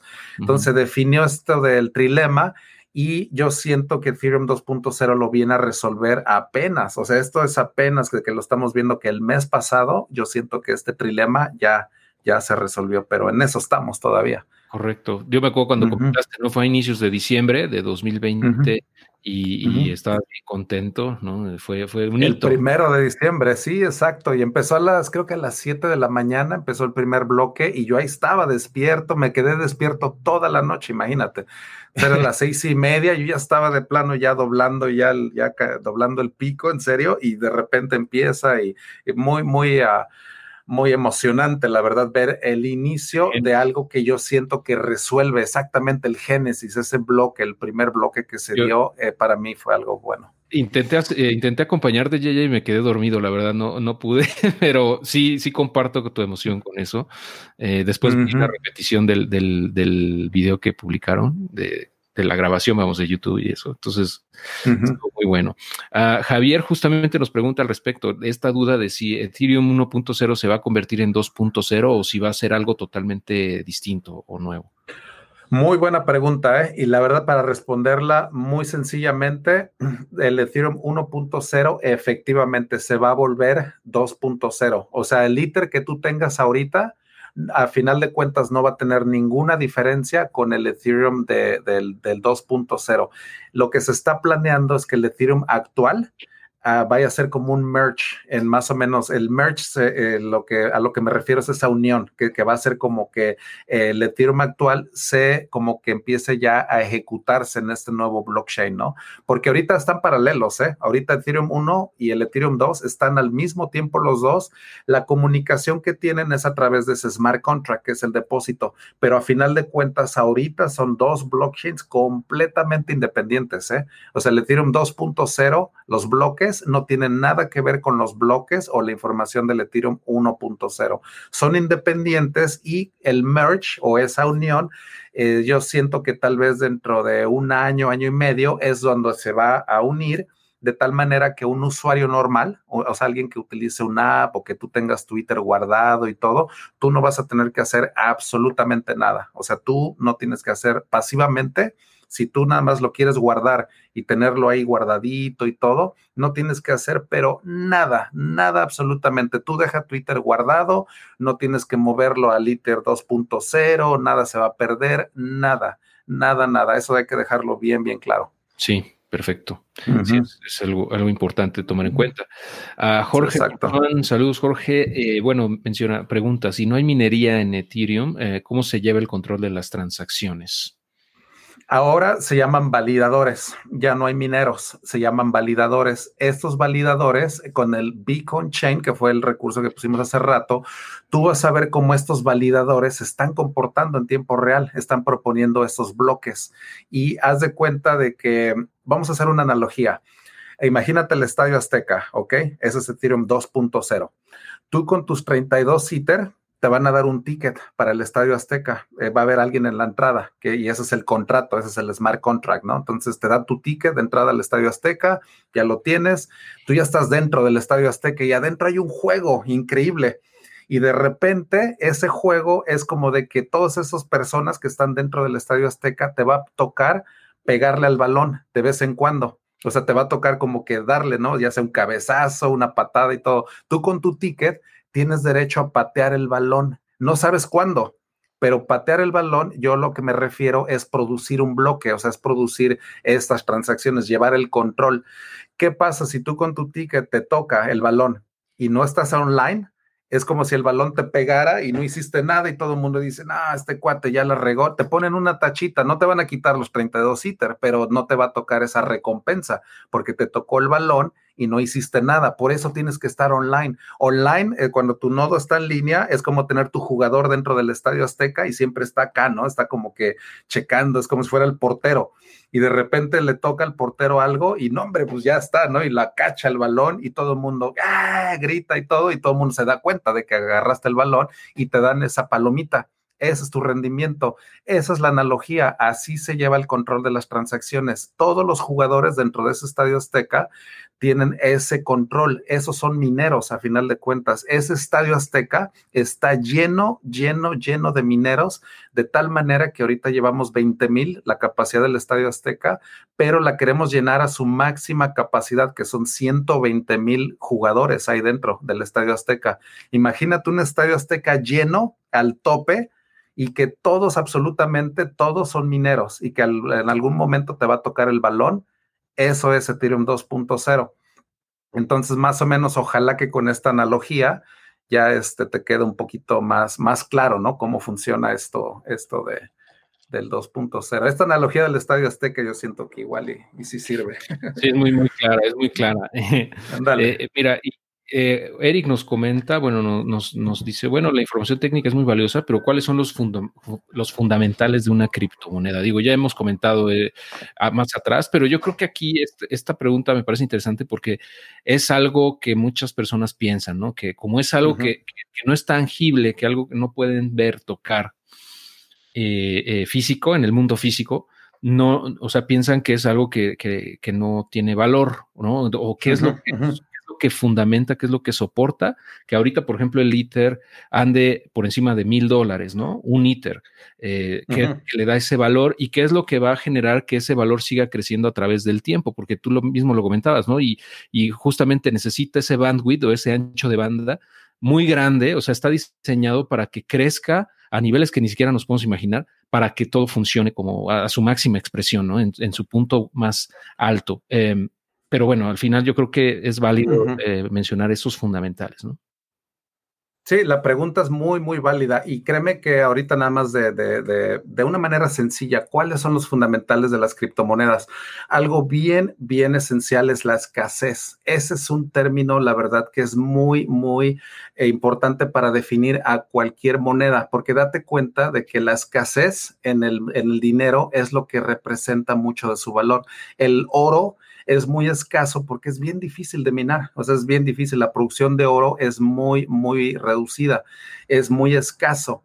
Entonces nos damos cuenta que la escasez es uno de los conceptos más importantes en una moneda.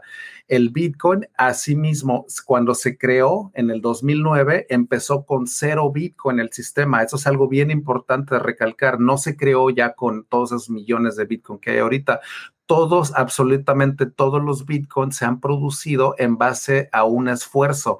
Ese esfuerzo viene representado por estas computadoras, estos mineros, de tal manera que actualmente te voy a decir lo que representa el valor de bitcoin al día de hoy.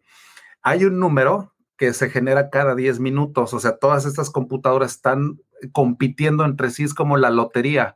Yo creo que muchos de nosotros han jugado la lotería, ¿no? Entonces sabes que tú tienes tu cartita, le pones ahí todos los, eh, frijolitos y cuando ya tienes todos, gritas lotería y todo el mundo ya sabe. Esto, imagínate un juego de lotería a nivel planetario en el cual este minero va a resultar con un número que tiene eh, varios hashes al principio, tiene como 10 ceros al principio. Ahí te va. Ese número actualmente vale 210 mil dólares al, precio de actual porque te va a dar 6.25 Bitcoin ese número. Esa solución, ese hash, que ahorita de hecho lo podemos ver en blockchain.info, ese numerito que el minero produjo ah, de meterle muchísima inversión a ese equipo y todo, ese número vale 200 mil dólares. Es increíble a veces pensar de que esos mineros están buscando matemáticamente como si fuera un desierto de números y de repente encuentras uno que satisface esos requisitos de Bitcoin, que tiene ese número de ceros al principio. Es como encontrar literalmente un diamante, como encontrar esa pepita de oro. Por eso se le llama minado porque tú encuentras ese pequeño numerito y nombre 200 mil dólares. Es increíble, la verdad, que el protocolo cada 10 minutos está generando 200 mil dólares de ganancias al que pueda producir ese número. Si tú lo puedes producir ese número, créeme que automáticamente el protocolo te va a dar 200 mil dólares. Eso es el oro digital. Entonces, la escasez es, es algo que es un dinero que se produce algorítmicamente. O sea, es decir, yo sé exactamente cuántos Bitcoin se produjeron el día de hoy. Fueron 1.800 Bitcoins que se produjeron el día de hoy. Yo sé que el día de mañana va a haber otros 1.800 que se van a producir y sé que en el 2024 la producción se va a bajar a la mitad, entonces van a ser 900 Bitcoins. Luego en el 2028 va a haber ya 450 Bitcoin diarios y así, ¿no? Consecutivamente. Eso no se había hecho en la historia de la humanidad, un dinero que fuera completamente predecible su emisión, porque los pesos, por ejemplo, o los dólares, no, hombre, la emisión no es predecible, o sea, el gobierno de México, mañana el Banco Central de México puede decir, ¿saben qué? Vamos a emitir dos mil millones de pesos porque pues hay que hacerlo, ¿no? Entonces, el dinero que tú tienes en el banco se devalúa por el hecho de, de que hay muchos más pesos en circulación. Entonces, eso es lo fundamental de las criptomonedas, de que como un sistema finalmente pueda hacer que nos pongamos de acuerdo en algo a nivel planetario cada 10 minutos de manera descentralizada. Eso es algo que Bitcoin fue el primero que lo hizo a nivel, en toda la historia de la humanidad, nunca habíamos podido ponernos de acuerdo en algo cada 10 minutos de manera descentralizada. Así que eso yo pienso que es de los fundamentales, ¿no? De lo que trae las criptomonedas. Excelente. Muy bien, sí, totalmente. Y, eh, Ether, eh, bueno, una, cuestión que luego eh, he escuchado de, por ejemplo, de este, esta triada que tiene Ethereum, que propone, ¿no? Como activo, de capital. Capital, ajá, exacto. también como activo transformable y consumible y por otro lado, activo que es reserva de valor, ¿no? en el de reserva de valor, eh, uno de los componentes es que tiene que ser escaso, ¿no? Y ah, bueno, unas, personas piensan, bueno, es que Ethereum no es finito como, como, como Bitcoin, ¿no? Que es 18, perdón, 21 millones y ya ah, no va a crearse ninguno más, pero en Ethereum sí se crean más, ¿no? Entonces, esto entiendo que se está eh, compensando o lo están resolviendo, me habías comentado con esta propuesta de, quemar, ¿no? Ethers, ¿cómo se llama? De quemar. Sí, es una propuesta que ya se está considerando que muy probablemente este año ya se, se implemente, porque esa propuesta lo que hace es como que, que, entre más uso haya, ahorita que está bien congestionada la red, por ejemplo, que eso es inherente a cualquier blockchain, o sea, en Bitcoin también se han visto transacciones muy caras, se congestiona, tarda mucho en pasar la, la, transacción, entonces es un problema muy inherente, ¿no? Eso del congestionamiento. Ahorita Ethereum es como si fuera el antro de moda es donde todo el mundo quiere entrar y donde no, no están como que los esos cuates de la entrada y están este, cuidando el acceso. Entonces es bien difícil a veces poner tu transacción de 10 dólares cuando en el antro de moda están pagando 50 dólares por una transacción, 40 dólares. Entonces, esta implementación lo que propone es de que a los mineros ya no se les va a dar todo el ITER directamente, sino de que cierta parte se va a poner fuera de circulación, que se le llama quemar. Entonces, eso va a ser todavía más escaso el, el ITER y eso es algo que yo siento que va también a cambiar un poquito la dinámica de lo que son esto de las transacciones, el costo de las transacciones, la escasez de, del ITER también se va a empezar a hacer como que más una curva más hacia abajo. Así que en el 2021, de hecho, esta es una de las propuestas que yo espero que se implementen en el Ethereum actual, ¿no? Eso estamos hablando del Ethereum de, ahorita, ¿no? El Ethereum 2.0 ya lo, ya lo abordamos, pero esta implementación ya viene. O sea, esto ya es algo que a lo mejor en los próximos dos o tres meses yo pienso que ya va a tener mucho, mucho ya empuje, porque ya está, ya se analizó durante mucho tiempo ya se, ahora sí que ya se probó de diferentes maneras y ya viene, ya viene ya este, este cambio que, va a ser muy bueno a la, economía pasada en ITER, ¿no? Todo, todo esto. Excelente. Así que, Muy bien. Eh, mira, Marcela nos pregunta si depositamos Ether, eh, ¿se tienen ganancias mensuales? Es la, duda. De hecho, diarias, ¿eh? creo que el, dashboard que yo tengo, ahorita lo estoy haciendo yo mi nodo, no lo tengo los 32 ITER en, en vivo, pero te da tu dashboard, o sea, te dice, te dice qué rendimientos puedes tener diario inclusive, o sea, qué, qué, qué, rendimiento tuvo al día de hoy, cada semana y qué nivel vas a tener proyectado en los siguientes 30 días. Así que ya cuando tú entras al Launchpad, ya cuando bajas todo eso te da un como una, un panel de control. Ya cuando tienes tu nodo, ese panel de control ya te dice, mira, el día de hoy eh, se produjeron, no sé, punto un ITER, a lo mejor es una fracción, pero es diario, ¿no? Entonces todo eso se acumula, siete días es tanto, un mes es tanto, y eso pues se proyecta que en un año pues ya tengas pero siempre te está calculando, es lo bueno. Es, muy transparente y esas ganancias también son muy constantes, así como dices, no son ni mensuales, son, son prácticamente inmediatas, ¿no? O sea, tú lo estás acumulando de manera diaria. Entonces. Perfecto.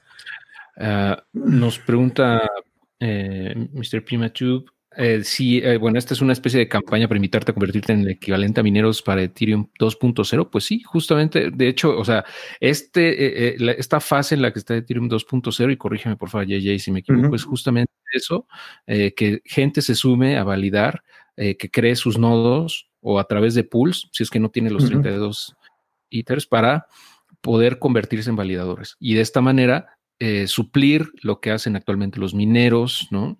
Eh, que, con el proof of work, cambiar a proof of stake. Entonces, mientras más nodos tengamos en este periodo que va en paralelo Ether 1.0 con 2.0, pues mejor para la red, ¿no? Es, pues, por eso que tienen estos incentivos actualmente de pagar rendimientos altos en Ether, o sea, ni siquiera son dólares lo que están en Ethers. Entonces, si metes 32, por ejemplo, eh, Ether soy, en un año vas a tener 3.2 más y bueno, eso convertido en pues quién sabe a cómo vaya a estar el, el, el, ITER en un año, pero es muy, muy probable que sea eh, mayor a lo que está el día de hoy, sin duda, ¿no? Y en el largo plazo ni se diga, ¿no? Con respecto al dólar, o sea, es o sea, no, no, no hay manera. Exactamente.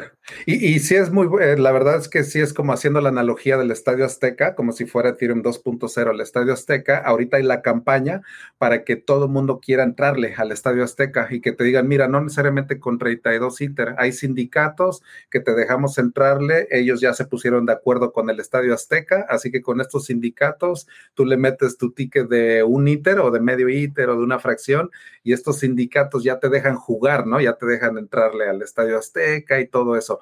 Así que sí, definitivamente la idea es de que este año se acumule el más ITER posible, porque como tú lo habías mencionado, entre más se llene ese Estadio Azteca, ahorita andamos como en 20 mil la capacidad, pero lógicamente le queremos llegar a 100 mil la capacidad de que lleguemos a 10 millones de ITER ahí dentro, porque eso ya nos daría el nivel de seguridad que tenemos en el Proof of Work. O sea, queremos tener la misma seguridad que ahorita o más, o sea, a final de cuentas, ya se ha calculado que con 10 millones de ITER ya te daría más o menos el mismo nivel de seguridad que se tiene en el Ethereum actual, que está corriendo en base a, mineros.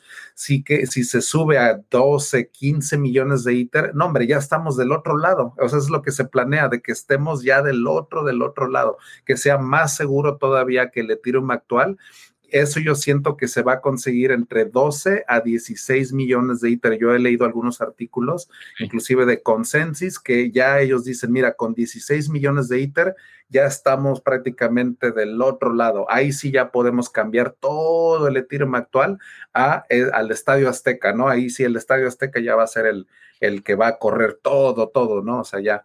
Entonces, esa es la idea de esa campaña sí, pero sin duda, ¿eh? yo creo que sí lo, lo, van a conseguir rápido, sin bronca. Y considerando que 14, 16 millones de ITERs es como, como el, de hecho es más, es como el 15. Más del 10, ándale, sí es como el 15, entre por ahí, entre el 12, 15 por ahí. Del total de, de la oferta que existe. Pues eso también va a incrementar tan solo por reglas de oferta y demanda, pues el precio del ITER. Entonces, ese efecto económico va, a ser muy interesante ver cómo, cómo se comporta esto.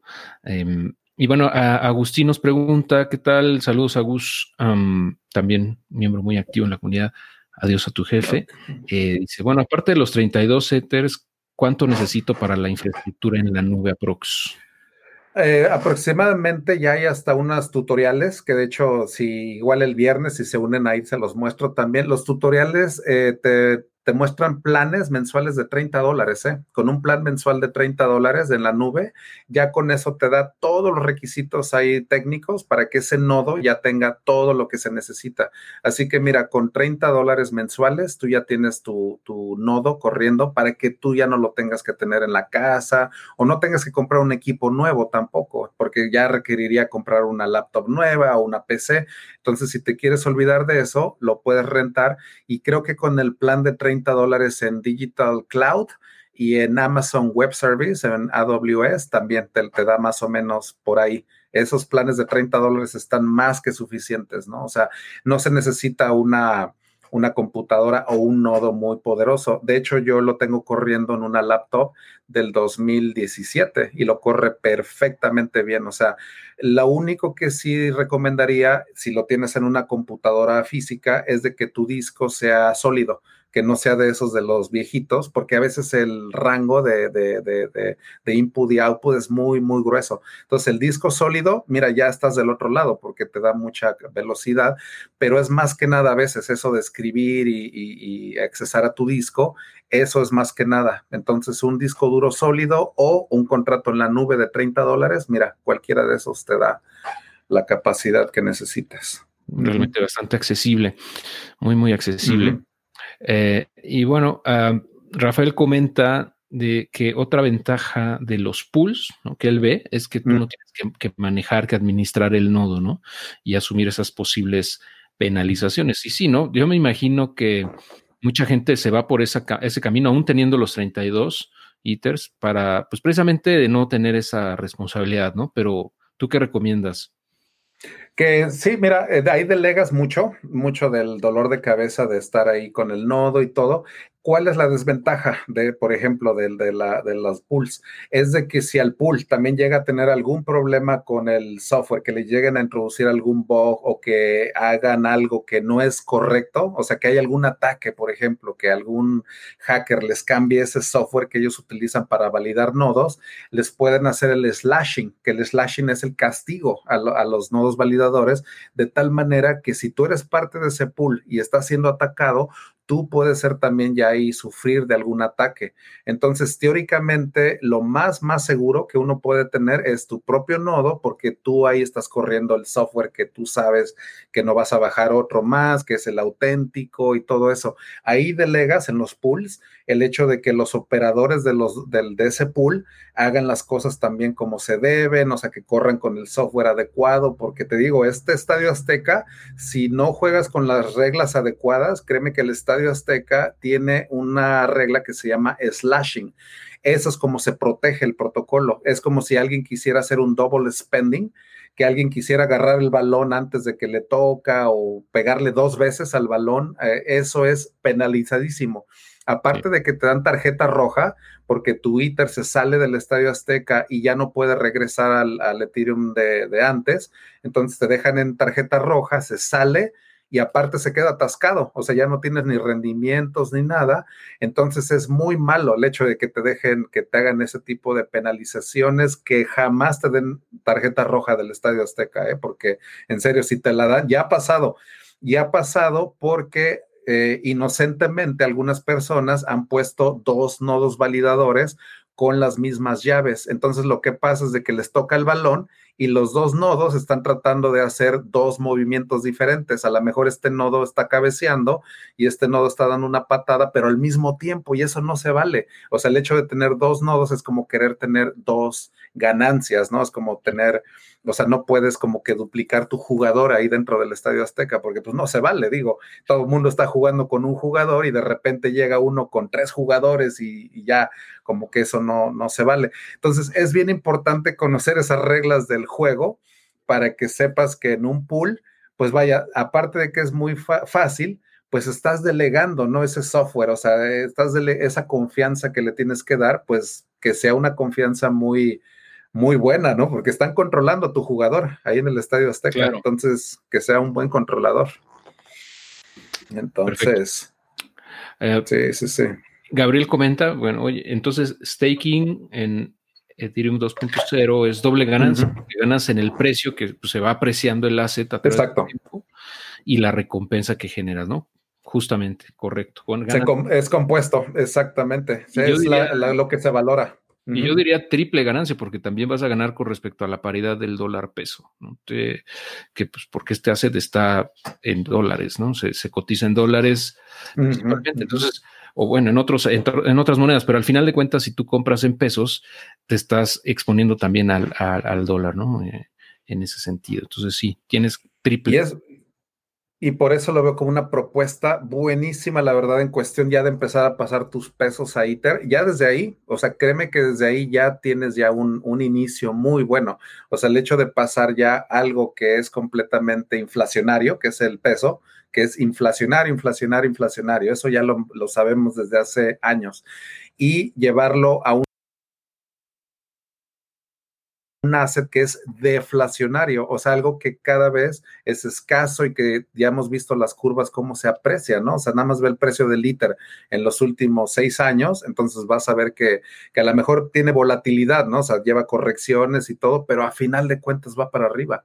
Entonces, si lo que quieres es conseguir un fondo para tu retiro, un Afore o algo así, pues yo la verdad lo vería como cripto, ¿no? O sea, a lo mejor la generación pasada tuvo el, su Afore, pero la generación de hoy, los millennials o los que estamos ahorita, créeme que cripto es nuestra nueva Afore. O sea, ya, ya, no, ya no podemos estar confiando en, en los instrumentos del pasado. Son declaraciones fuertes, ¿eh? Y yo creo que hace, hace, va a ser mucho, mucho ruido a, personas que pues no están familiarizadas con todo este ecosistema, con el universo. ¿Cómo puede ser que, digas eso? Pero uh, pues sí es, y, digo, es controversial si lo quieres ver así, no es políticamente correcto decir, este, pues no, no le metas a tu Afore, méteselo a, a cripto, a Bitcoin, Ethereum, etcétera pero es una realidad y la historia así no ha venido ¿no? O sea, cinco a veces para algunas personas pero es una realidad y, el, y el tiempo le ha dado la razón ¿no? a, a todos estos activos. Sí, sí, a final de cuentas siento que estamos hablando también con personas que buscan eso, de eso de adiós a tu jefe, pues por eso me identifico mucho con toda la, la, audiencia que tenemos, con Agustín, con Romualdo, con Juan, todos los que están aquí compartiendo. Créanme que les mando todas esas mejores vibras porque me identifico mucho, o sea, yo soy bien anarquista, nunca me ha gustado tener jefes, cuando estuve en lo de las revistas lo hice porque me encantó, o sea, eh, fue ejercer mi profesión, pero yo desde el 2006 que yo encantado de no tener jefe. ¿eh? Entonces, eso lo entiendo muchísimo, el hecho de que todos aquí a final de cuentas estamos buscando eso, ¿no? Esa libertad financiera. Y eso es lo que les quiero, pues más que nada dejar a final de cuentas. sé que son declaraciones fuertes, pero se tenía que decir y se dijo, ¿no? Entonces, eh, con eso. Muy bien, perfecto. Sí, sí, sí. Y es que sí pasa, ¿eh? luego pasa, eh, nos, nos comentan cosas, bueno, bueno, está bien. O sea, cada quien tiene la libertad de pensar lo que quiera, pero bueno, así está. Ah, José Luis eh, Granados y también Hugo Reyes nos preguntaban que tú qué piensas de Bitso, qué pasa con Bitso y el, que si el nodo está en la plataforma. O sea, pues no, realmente eso es otra cosa. no, Bitso es un exchange, nada más, donde puedes comprar y vender criptos, ¿no? Y transferirlas a otros exchanges.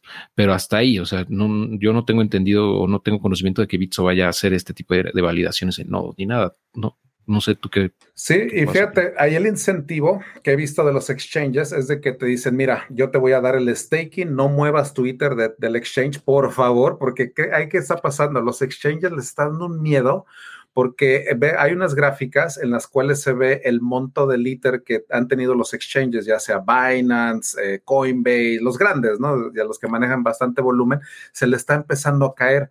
¿Por qué? Porque mucha gente está dando cuenta de que para qué los tengo en los exchanges, o sea, puedo hacer algo en DeFi o en Ethereum 2.0, o sea, lo puedo estar ahora sí que haciéndolo trabajar. Entonces, los exchanges, créeme que este nuevo sistema de Ethereum 2.0 les está moviendo el tapete cañón, porque ahora lo que está haciendo Binance, por ejemplo, es de que te dice, no muevas Twitter, por favor, no lo saques, te vamos a dar tu staking, te vamos a dar tu, nosotros vamos a tener tu nodo, vamos a hacer tu, tu pool de, de, de validador. Así que por favor, por lo más que quieras, no saques tu ITER. Entonces, esa es la súplica que ahorita tienen los exchanges. Si ahorita los mexicanos empiezan a sacar el ITER y a lo mejor meterlo en Ethereum 2.0, Bits ahorita tendría ese incentivo de decir, ok, mira, no saques el ITER, aquí déjalo conmigo, aunque tengas un ITER o dos, yo te hago tu staking. Entonces, a final de cuentas, Bitso o los exchanges en general van a tener ese incentivo para poderle darle esos rendimientos, porque si tú los ves en algún otro lado, vas a decir, bueno, pues si no me los das tú, yo me salgo, yo los busco en algún otro lado. Esa es la bronca de que ahorita los exchanges se les está cayendo la liquidez por eso mismo, de que la gente está viendo de que en otro lado, pues está trabajando Twitter. Es como poner a trabajar tu, tu cripto, imagínate. O sea, todavía más de lo que ya se aprecia, ¿no? Activamente está trabajando Liter. Así que. Es como tenerla, eh, eh, por ejemplo, si no la mueves nada más en el exchange, es como si tuvieras tu dinero en un banco, en una caja, ahí en una cuenta de ahorro que no te paga nada, eh, en vez de tenerla en una inversión que te paga X porcentaje, ¿no? Al año, una cosa así. Entonces, pues no, digo, ojalá lo hagan, ¿no? Porque si no, si van a perder algo de liquidez. De por sí no es muy alta, ¿no? En, comparación a otros exchanges. Pero bueno, hasta el momento no, no, no, sé que lo, tengan planeado. Pero bueno, ah, muy bien. Nos pregunta Roche Player que ah, qué plataforma recomiendas para adquirir criptomonedas a largo plazo. Pues mira, cualquier exchange, ya sea en el país que estés, ya sea estás en México, Bitso, porque tiene muy buena reputación y todo. Pero algo muy importante, a largo plazo, nunca dejes las monedas en el exchange.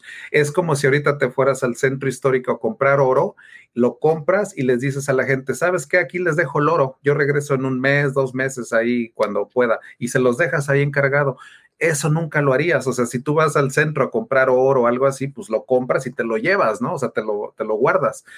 ¿Qué es lo que debes de hacer? Mira, el exchange, utilízalo como un puente temporal nada más. Es como para pasar tus pesos al ITER. Cuando ya tengas el ITER, ve la manera de ponerlo en una cartera que tú controles, nada más hay que guardar bien una frase, te va a dar como una frase de 12 palabras, escríbela en un papel, le puedes dar una copia a, tu abuelita o alguien de tu confianza o algo así para que nunca se pierda, pero no dejes las monedas en un exchange.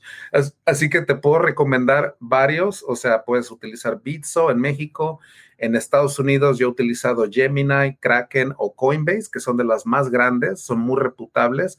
Las puedes dejar ahí una semana, dos semanas. Digo, no te, no te apresures luego, luego. O sea, puedes comprar, cómpralo. Ok, está bien, Bitso pero no las dejes ahí a largo plazo. O sea, créeme que no, un mes, dos meses, ya empieza a, a, ver qué onda, ¿no? O sea, cómo hacer custodia de tu criptomoneda, porque también, como te digo, esas analogías, como irte al centro histórico, ya les dejas el oro, ahí les dices, mira, ahí cuando se me ofrezca, yo vengo, ah, pues a ver si te lo dan, ¿no? O sea, a ver si ahí lo tienen, esa es la bronca. Entonces, nunca, nunca dejes las criptomonedas a largo plazo en ningún exchange. Si no estás haciendo algo activamente de trading o que estés algo así moviendo y no las dejes ahí, muévelas a una cartera, hay en el teléfono, hay en la, en la PC, hay hasta dispositivos ya USB que cuestan como 50, 60 dólares.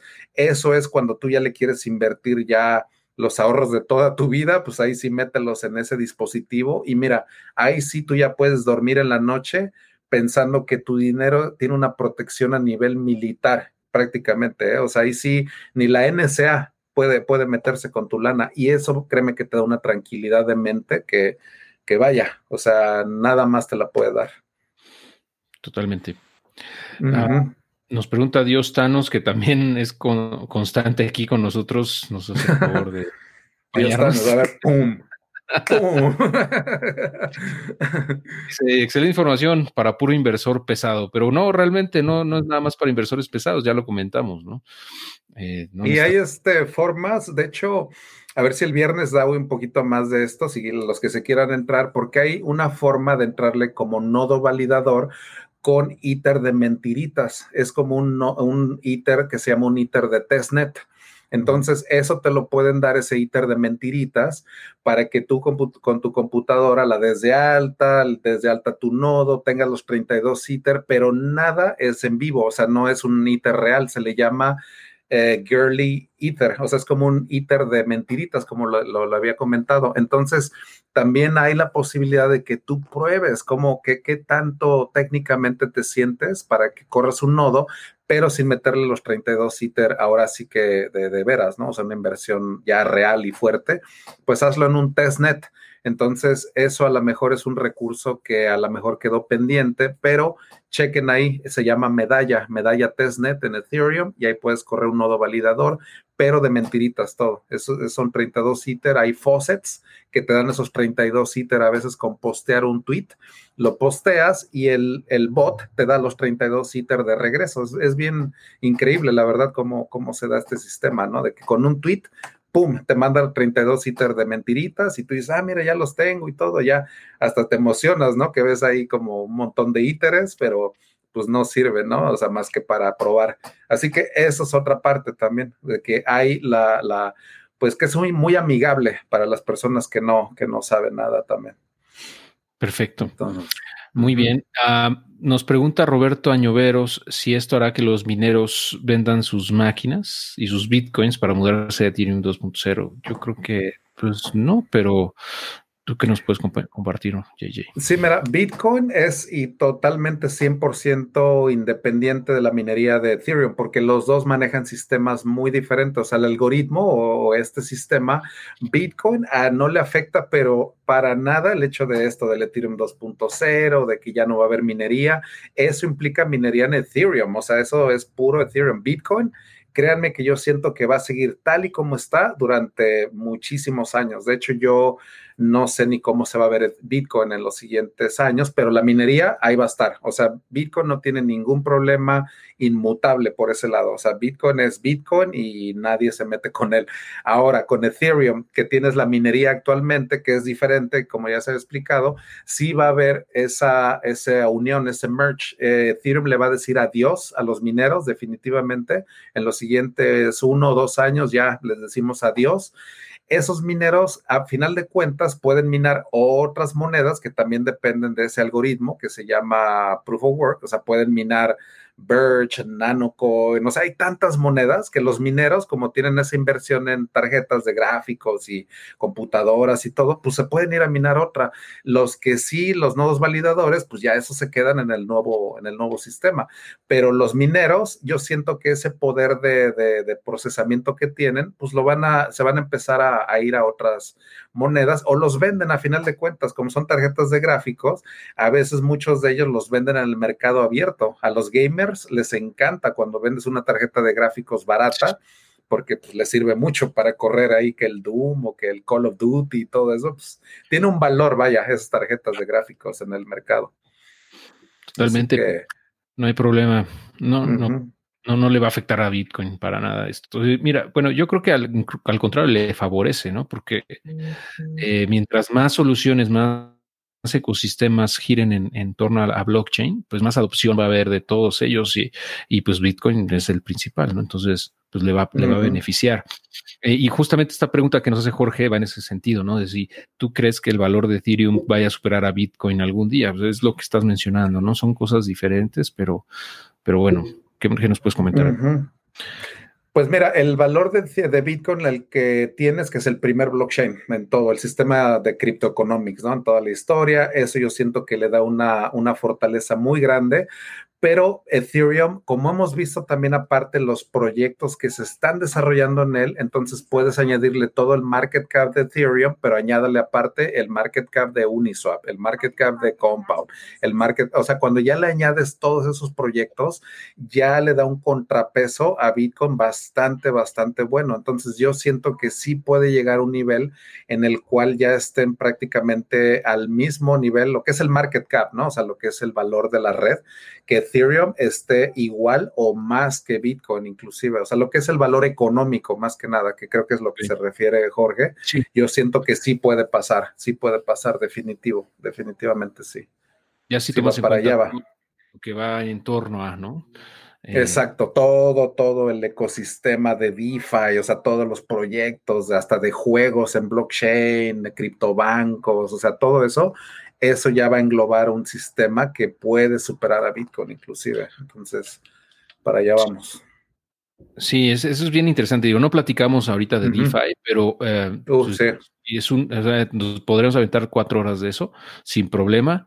Eh, por eso yo, yo insisto mucho en que si quieren conocer más de todo esto, se metan a, las sesiones de, de Cypherpunk con JJ y que, sigan investigando. Los recursos que nos dejó aquí son, son muy valiosos y también hay mucho contenido, hay libros al respecto que, ahorita no mencionamos, pero hay, hay bastante información literaria, hay videos. O sea, la información es pública, ya depende de ustedes hasta dónde quieran llegar, ¿no? Pero ahí está. Eh, todo esto es, es, está al alcance de comprensión, pienso yo, de cualquier persona que esté interesada, ¿no? Porque tampoco es ciencia nuclear, es simplemente una nueva tecnología que, que, de entrada parece muy compleja, pero ya que te empiezas a meter, pues es muy claro, o sea, es muy transparente, lo puedes comprender, ¿no? No es nada imposible. Em, perfecto. Ah, nos pregunta Romualdo, saludos Romualdo. saludos. Eh, ¿Qué opinas, JJ, sobre la oportunidad de desarrolladores en Ethereum? Mira, la oportunidad, sobre todo si hay alguien que ya tenga ese, ese background o ese perfil ya de programador o de desarrollador, nombre, o sea, el lenguaje que se utiliza en Ethereum de programación se llama Solidity y es muy, muy amigable para los programadores que ya conocen de JavaScript o de programas ya muy conocidos. Es muy amigable, la oportunidad es increíble para desarrollar. Aquí hay hasta un recurso que se llama, eh, ¿cómo se llama? Zombie Zombie, ahorita lo recuerdo, pero es un sitio increíble para que los desarrolladores aprendan ya a, desarrollar en Solidity, que empiecen a hacer hasta juegos en blockchain y todo eso. Así que está definitivamente súper abierto para que los desarrolladores empiecen a experimentar con Ethereum 2.0 está abiertísimo. Microsoft, de hecho, ya como compañía, ya lo hizo disponible, estas herramientas de, blockchain, a todos los que utilizan Visual Studio. Yo como no soy, no soy programador, este, nada más sé que ya está disponible, pero la oportunidad para empezar a desarrollar en esto es brutal, ¿eh? O sea, la verdad aquí a cualquiera de los que nos están escuchando que ya saben algo de programar, nombre, o sea, éntrenle por favor, empiecen a estudiar esto de Solidity porque este lenguaje es literalmente el lenguaje de, del, blockchain, de los smart contracts, es Solidity. Entonces, esa es la mejor recomendación que te podría dar. Aprende ese lenguaje porque de ahí, o sea, se da prácticamente todo lo que hemos visto en DeFi, eh, eh, todo lo que está desarrollando, viene de ahí, de, ese lenguaje. Muy, padre, la verdad. Sí, súper bien. Y, sin duda es una gran oportunidad ahí de, desarrollo incluso, ¿no? De, de, desarrollo personal, eh, independientemente de la recompensa económica, es montarse en este nuevo es fascinante, ¿no? Si yo supiera programar, lo haría también con gusto, pero pues no, no soy programador. Oye, se llama Crypto Zombies, ¿eh? Ya, ya lo encontré, Crypto Zombies. De hecho, y precisamente ahorita que me dices que no sabes de programar, he escuchado que es de los mejores eh, sitios del mundo, inclusive no para aprender a programar en blockchain, sino aprender a programar en general ese de cryptozombies.io, creo que, creo que es ese. Eh, está buenísimo, ¿eh? entonces CryptoZombies, para que lo busquen. Y ahorita lo estoy buscando en Google. Sí, es cryptozombies.io. Y cripto es con Y, ya ven en inglés, es CryptoZombies .io está muy, muy bueno para aprender a programar en Solidity, desde ceros, ¿eh? Hay gente que ha aprendido ahí, ni siquiera sabe de JavaScript, nada, nada. O sea, de cuenta como tú, Héctor, y yo, que no sabemos nada de programar, me han dicho algunas personas, yo no lo he usado, pero que desde cero, haz de cuenta que no sabes, pero nada, nada, y que desde ahí puedes empezar a darle, ¿eh? Así que está, está muy bueno. Suena, suena interesante para quien quiera entrarle ahí a, aprender y gratis. Eh, sí, gratis, todo gratis. ¿eh? De hecho, es lo bueno también de estos sitios, que todo, todos los recursos gratis. Yo lo voy a poner en el, en el YouTube también. Muy bien. Mientras, pues ah, voy mostrando esta pregunta también de Marcela, eh, de si, estar online, ¿no? Que el nodo esté online significa tener la plataforma abierta y conectada, pues sí, o sea, estar conectado este todo el tiempo, ¿no? Básicamente. Prendido, nada más, sí, sí, prendida. Em, ¿Se puede estar online con un server de hosting? Nos pregunta Roberto Añoveros. Ya, ya lo habíamos comentado. Eh, creo que sí. Sí, sin problema. Con un server ya sea Digital Cloud, Digital Ocean, AWS, o sea, todos los proveedores de hosting te pueden este, hacer el hosting de tu nodo. Entonces, bien, bien, bien fácil, ¿eh? Sí, no hay, no hay problema. Perfecto. Y Joel también nos, hace algunos comentarios. Uno de ellos es que entiende que Ethereum 2.0 al buscarse, al, resolver este trilema de la eficiencia eh, del consumo energético, etcétera, eh, un nodo validador puede ser desde cualquier computadora y sí, tal cual. O sea, bueno, obviamente, pues de las nuevas, ¿no? Pero sí, básicamente sí. Sí, sí, sí. Y te digo, el nodo puede correr hasta, te digo, en una computadora hasta de dos, tres años de antigüedad, no hay problema. Pero sí, la eficiencia del algoritmo, vamos a que esto ya no va a consumir tanta energía. Ahorita Bitcoin consume, de hecho, el equivalente a lo de un país pequeño, ¿no? De hecho, ha habido cálculos y todo. Pero con esto, con las fianzas y todo eso, vamos a tener mucho más eficiencia ya de, esto, de las transacciones. Y ya vamos a llegar a, a niveles mucho, mucho, muy grandes. Así que esa es la idea, eficiencia, definitivamente, eficiencia. Ese es un punto muy, muy grande de, esta nueva propuesta. Y, uh, bueno, Romualdo dice, oye, y vamos a entrar una fiebre del oro con Ethereum 2.0. Bueno, pues yo pienso que ya la vamos a empezar a ver, ¿eh? porque ya tengo con esto del asset de triple point, o sea, todas estas análisis económicos de DeFi, cómo ya se está analizando ya con cash flows, o sea, estos bancos, criptobancos ya están teniendo ahora sí que volúmenes, o sea, ya eh, Wall Street y todos los VC de capitalistas de Silicon Valley, créeme que ya le están echando el ojo a todo esto. Ya no hay ningún inversionista de Silicon Valley que no le esté echando el ojo a blockchain. ¿eh? O sea, créeme que, que todos los inversionistas ya, ya pesados ya, ya le están poniendo atención a, nivel institucional, ¿no? PayPal, MicroStrategy, Grayscale, o sea, ya a nivel pesado, ya estás, ya a nivel tesorería, ellos ya dicen, mira, ya compramos 170 millones de Bitcoin, nomás para, nomás para diversificar, ¿no? Entonces dices, wow, o sea, sí, ya, ya están entrando los, los big players, ¿no? Así que esa fiebre del oro ya la veo. Pues sí, ya empieza el bull market, oficialmente empezó, ¿no? En el momento en que eh, Bitcoin superó su all time high de 20 mil dólares hace un mes y medio, más o menos, o un mes, un mes más o menos.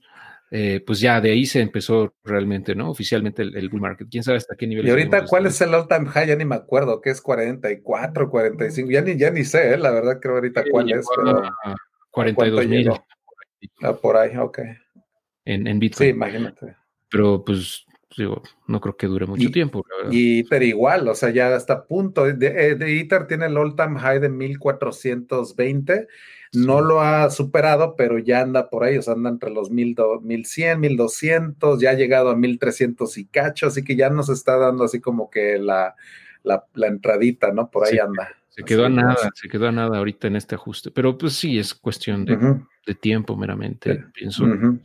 Ah, es por eso que ahorita a lo mejor cuando estén eh, escuchando esto, viendo esto, y diga, cuando mencionamos que, que, que estaba en mil dólares el, el ITER, van a decir, ching, se hace ya se ya, subió, pero digo, de todos modos, o sea, pueden hacerlo con, con pools, como mencionamos, porque sí considero que es una inversión inalcanzable, ¿no? Para la gran mayoría de la gente eh, que está escuchando, y, y, pero de todos modos pueden participar, ¿no? Con, con los indicadores.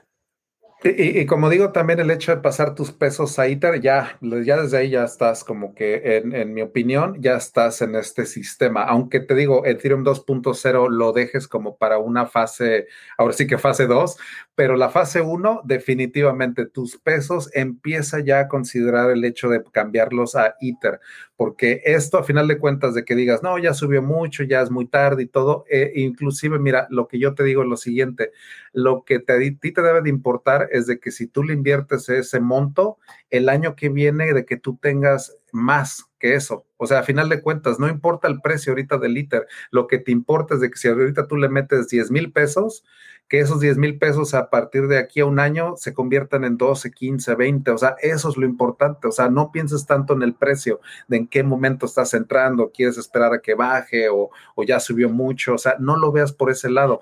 Velo por el lado de que tus ahorros se están diluyendo cada día que estás esperando esto. Cada día que te esperes más, tus pesos se están diluyendo poco a poco con la inflación. Entonces, si tú los metes a ITER, ya desde ahí, mira, ya estás del otro lado. Entonces, esa es la sugerencia más que nada, para que de ahí empieces. Y, bueno, siempre considerando que, también aquí hay que tomar en cuenta que el dinero que metamos ahí, pues no lo vamos a ocupar en, el corto plazo, porque pues como hay mucha volatilidad, pues hay ajustes como el que vimos hace unos días, que estaba, ya el ITER estaba como en 26 mil pesos y se cayó a 20 mil, ¿no? Y si tú estás, tú dices, ah, pues voy a meter ahí la colegiatura de los chavos y, en un mes, la, y quién sabe si en un mes valga lo mismo, ¿no? O sea, eh, pues sí, hay canastas para... Es, mentalmente de veras es difícil esta volatilidad porque a veces te puedes ir a la, a la luna y pensar que, ok, le invertí 20 mil, al otro día a lo mejor ya tienes 21, 500 y dices, wow, o sea, te estás en el, en el, en el cielo, ¿no? Ya gané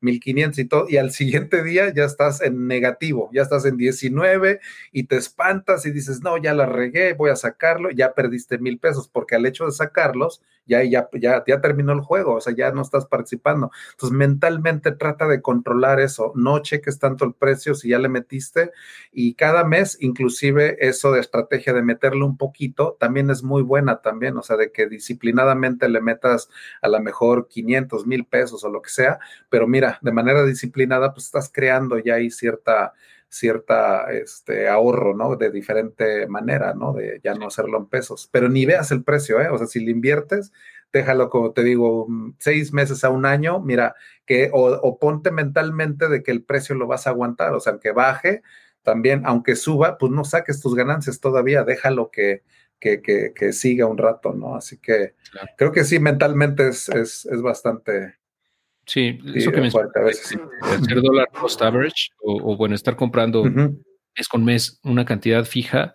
eh, y de pesos, vamos, o de dólares, donde sea que estés. Y, ya, ¿no? Sin fijarte tanto en el precio como estrategia de, de, valor. Eso yo lo he comentado, lo recomiendo mucho para hacerlo en Bitcoin y también en, Ethereum. Pienso que, que, es una estrategia muy buena, a lo mejor con un porcentaje pequeño de tu portafolio, si quieres. O sea, tampoco no te estamos diciendo métele todo a esto porque pues no, realmente no, no es lo correcto por la volatilidad que tiene y cada quien tiene un perfil distinto, etcétera, ya dependerá de cada quien.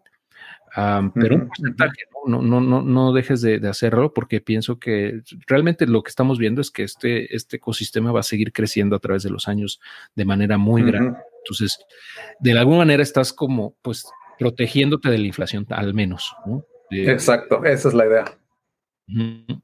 Es una estrategia defensiva, si lo quieres ver así, porque la cantidad de impresión de dinero que está haciendo este año que pasó y este que viene, estamos en este 2021 también, yo creo que va a ser igual o peor. Entonces, pues el dinero va a valer cada vez menos. ¿no? Y hablando, por ejemplo, de, Estados Unidos, ¿no? La cantidad que está imprimiendo es abismal. O sea, es una locura.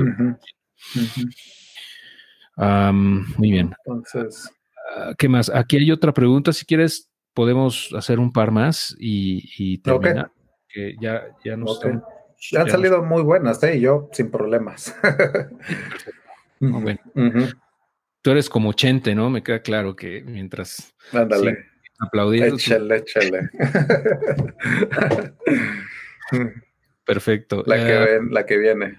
Muy bien. Uh, sí, lo que mencionan aquí, eh, bueno, algunos dicen, oye, es que me cuesta trabajo seguirles eh, el, paso, pero ah, bueno, es, normal o sea, es totalmente normal, no, no, no espero que o sea, alguien que está totalmente eh, apenas empezando, ¿no? Que no está familiarizado con esto, le suena muy, muy complejo, pero como les he dicho, es algo que se puede comprender, es simplemente entrar y eh, aprender, ¿no? Tener esas ganas, esa curiosidad, eh, es la diferencia.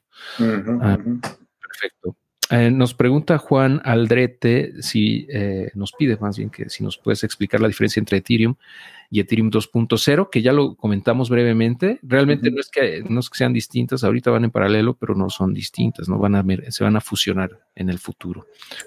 Exactamente. Más que nada es como Ethereum 2.0 es como una mejora, es como la siguiente generación. Entonces, a final de cuentas nos dimos cuenta que el Ethereum actual tenía tanto, teníamos que cambiarlo tanto, o sea, son tantas las mejoras de fondo que se decidió pues empezar prácticamente con otra cadena, o sea, es otro blockchain, tiene su propia pues reglas y todo eso y de ahí nos vamos a hacer el salto para que a final de cuentas todo sea Ethereum. O sea, si tú no vas a ver ninguna diferencia en uno o dos años, pues ya todo va a ser Ethereum, ya no va a haber el 1, el 2.0, ya va a ser todo Ethereum a final de cuentas. Entonces, están coexistiendo y después, ¡pum!, hacen el merge y ya, nos seguimos como si nada. Entonces, esa es la idea. Ahorita se están coexistiendo de una manera muy amigable eh, este Estadio Azteca o esta analogía con el otro que el que ya conocemos, ¿no? Desde, que, que desde el 2015 pues está funcionando y todo. Así que sí tienen diferencias, pero a final de cuentas, como te digo, pum, van a llevar esa, esa unión. Perfecto. Ah, nos pregunta Juan Lara si es verdad que ADA viene a reemplazar Ether. Ojalá y no, ¿eh? Pero bueno, es que ADA es otro blockchain que la verdad digo, no tiene, tiene mucho mérito ellos científicamente muy académicos, ellos. ADA es Cardano. Entonces, Cardano es, una, es un blockchain también que ha tenido un enfoque muy, muy científico. O sea, créeme que para entender ADA, ahí sí hay que leer white papers y ellos, ahora sí que muchas universidades han hecho mucho desarrollo también. No han dejado, o sea, créeme que ADA ahora sí que como científicamente tiene mucho mérito, han hecho muchísimo, pero yo no veo nada de adopción y ningún ecosistema en realidad creciendo en base a ADA o Cardano. O sea, que veas DeFi, que veas criptobancos, que veas una actividad económica y todo. Pues no, entonces la verdad yo siento que eso es lo que hace la diferencia de Ethereum con cualquier otro blockchain Ethereum es el único que tiene una capa de aplicaciones encima del blockchain. O sea, por lo regular tú tienes blockchain, ¿no? O sea, ese es el protocolo, es Bitcoin, es Ethereum, es todos, ¿no? Litecoin, Cardano, pero no hay ninguno que dentro de él, o sea, de arriba de ese protocolo, se empiecen a hacer un montón de aplicaciones diferentes, que el cripto banco, que el cripto exchange Uniswap, que esto de Compound, que esto de Germ Finance, que esto y que lo. Ese es un ecosistema tan activo que Ethereum ahorita la verdad puede decir que es el único blockchain en todo el planeta que tiene esta capa tan, tan, tan ferviente, ¿no? De aplicaciones. Entonces, esa es la diferencia. Por eso yo, Ether, para que lo reemplace otro blockchain, pues tendrían que crear ese ecosistema. O sea, pueden ser a lo mejor sofisticadamente o técnicamente mejores, pero tú no le puedes dar copy-paste al sistema, a ese ecosistema, ¿no? Esos miles y miles de desarrolladores que ya han hecho cientos de proyectos en Ethereum, ¿cómo lo reproduces en otro blockchain, ¿no? Eso es lo difícil de cómo ADA podría reemplazar a Ether, pues bueno, pues a lo mejor creando este nuevo ecosistema, pero no veo nada, o sea, no hay ningún ecosistema o algún, como qué tipo de, porque lo importante de las aplicaciones es que una, todas hablan con otras, o sea, Compound habla con Uniswap y habla con Nave y luego esta habla y, y como se intercomunican, es muy, muy padre ese sistema, muy bonito y eso ningún otro blockchain lo tiene, ¿eh? o sea, eso es lo diferente de que tiene Ethereum. Y aprovechando ahorita que estamos hablando de ADA, por ejemplo, he escuchado de Tita también, es como un competidor que quiere ahí eh, acaparar un poquito de lo que tiene Ethereum no sé qué piensas al respecto sobre Tita, porque ha crecido mucho en estos últimos. Eh, ¿Cómo se llama? Tita. Tita, es como teta. De ah, ok, ok, Tita. Ok, como la palabra griega, ¿no? Ok.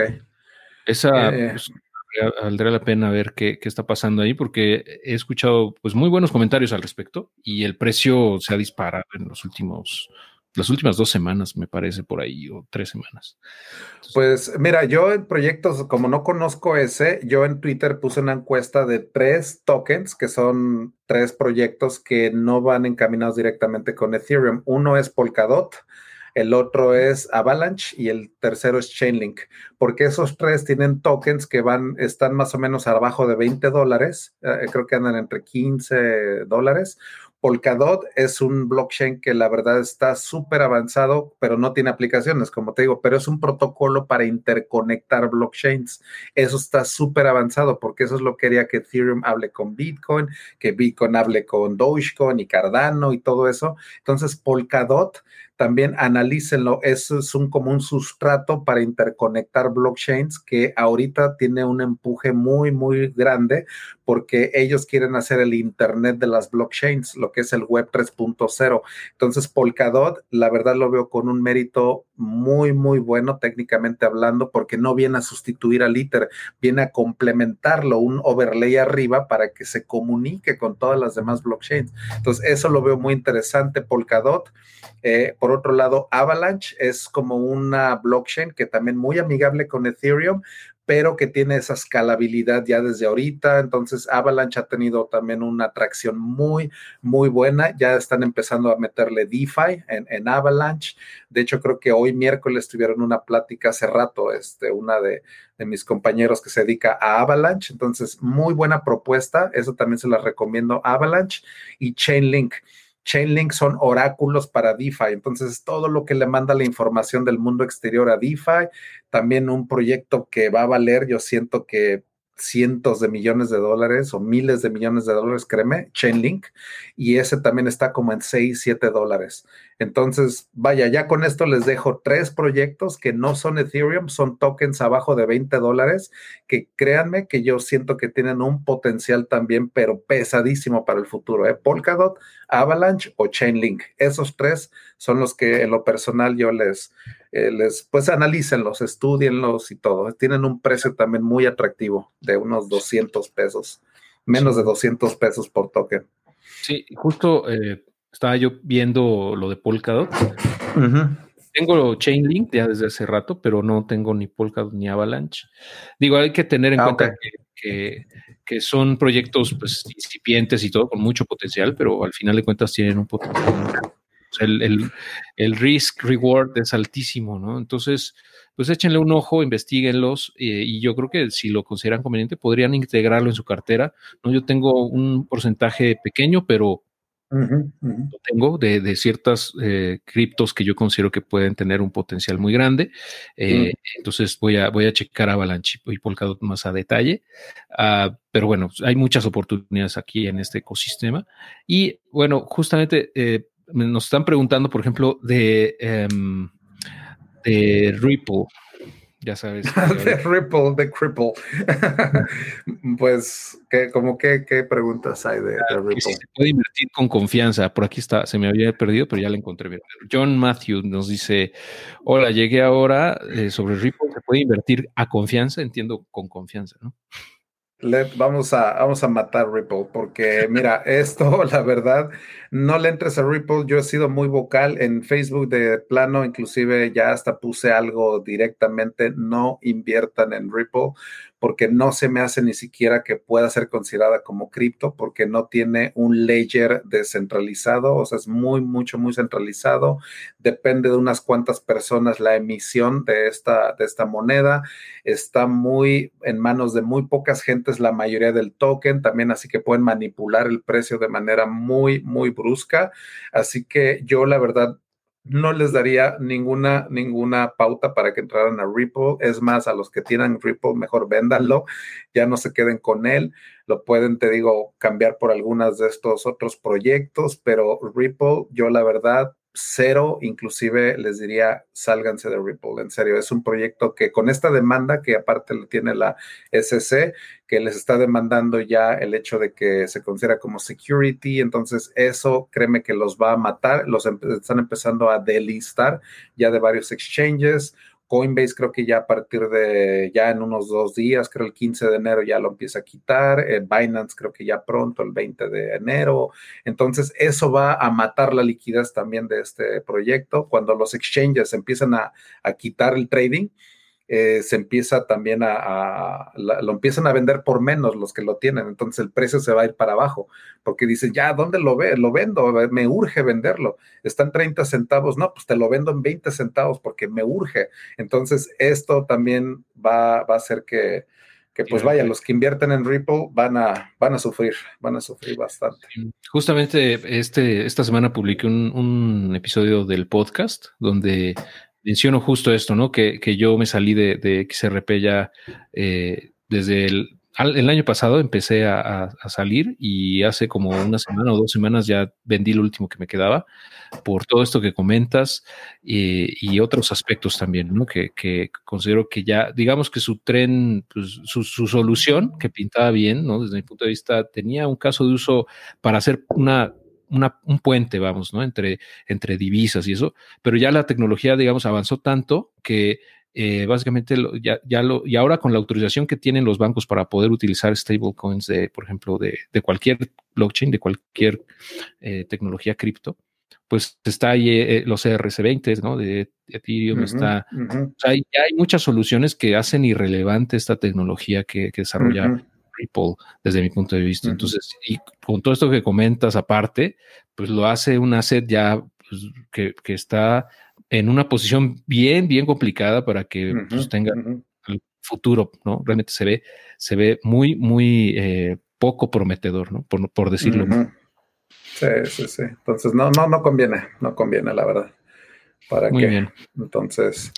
Sí, pero sí es una pregunta recurrente, porque mucha gente lo pregunta, ¿no? De esto. Y bueno, ahora con lo de, lo de ¿te acuerdas de, lo que comentábamos de Ledger cuando fue hackeada con, con lo de los datos de algunos usuarios? Eh, ¿Qué opinas de eso y, qué, cuál Ledger o cuál, cuál eh, Cold Wallet recomiendas para storage, para almacenar?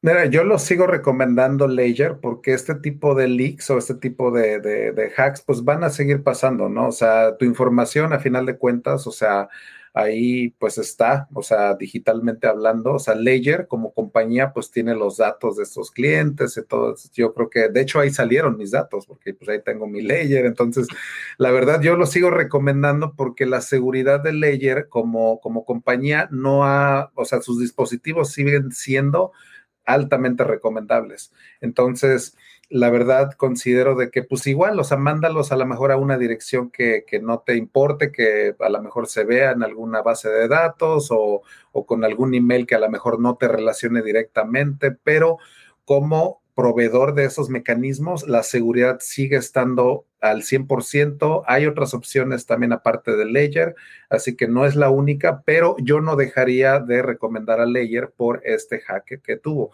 porque a final de cuentas nuestra información está, pero pues ya de todos modos en todos lados, ¿no? Así que esto, la verdad, eh, pues nada más implica el hecho de que pues tuvieron ese, pues esa falta a lo mejor de, de, seguridad, pero te digo, los dispositivos 100% altamente confiables y los sigo recomendando, pero pues también hay otras, no, no son los únicos que hacen hardware wallets. Está Trezor, también es Trezor, también es buena pero Ledger pues sigue siendo, sigue siendo pues reputable también, ¿no? Entonces, así que cualquiera de esas dos, Trezor o Ledger, ningún problema. Pero sí, vaya, si vas a pedir cualquiera de ellas, pues a lo mejor ponte en cuenta que esa información que estás poniendo de envío, pues a lo mejor puede ser de alguna manera usada, ¿no? Así que nada más con que sepas y estés consciente de eso, pues ya te da esa pauta, ¿no? Para que, que sepas que hay que andar con, pues con cuidado, ¿no? De que a lo mejor alguien sabe que ya tienes un, layer por ahí, pero pues, está bien. Sí. sí, pero no saben realmente más allá de eso, ¿no? saldo ni nada. Exacto. Em, Muy bien. Eh, Diana nos pregunta, bueno, te pregunta si es confiable split deals para invertir en criptomonedas. No sé ni qué es un split deal, la verdad. No tengo ni la más absoluta idea. Yo no soy trader, no soy técnico, no soy. Es más, no sé ni qué es. Sí, tampoco la verdad no, lo había escuchado, pero así como por el nombre me suena, me suena algo así como tipo esquema Ponzi de, de, que, abundan tanto, de que te regalan y que te pagan rendimientos estratosféricos en minería, por, por invertir con ellos para hacer minería en, en X cosa, ¿no? Eso es bien, bien común, mucho, mucho cuidado con las estafas porque sí está lleno de, ese tipo de, esquemas fraudulentos, ¿no? Todo este ecosistema, precisamente porque hay mucha gente que quiere entrar pero no conoce del mismo y es, es más sencillo que caigan en estos engaños, ¿no? Nada más tengan mucho cuidado. ok, perfecto. ¿Quieres agregar algo aquí? No, nada más así, la verdad que no, no tengo mucha, mucho que brindar ahí. Muy bien. Eh, nos pregunta Antonio, bueno, te pregunta que eh, cómo le haces con el tema de los impuestos, porque vives allá en Estados Unidos, pero vives, eh, pero eres mexicano, entonces, pues declaras impuestos, entiendo, pues en Estados Unidos, ¿no? Porque es donde estás viviendo, pero no sé si nos quieras compartir algo ahí al respecto.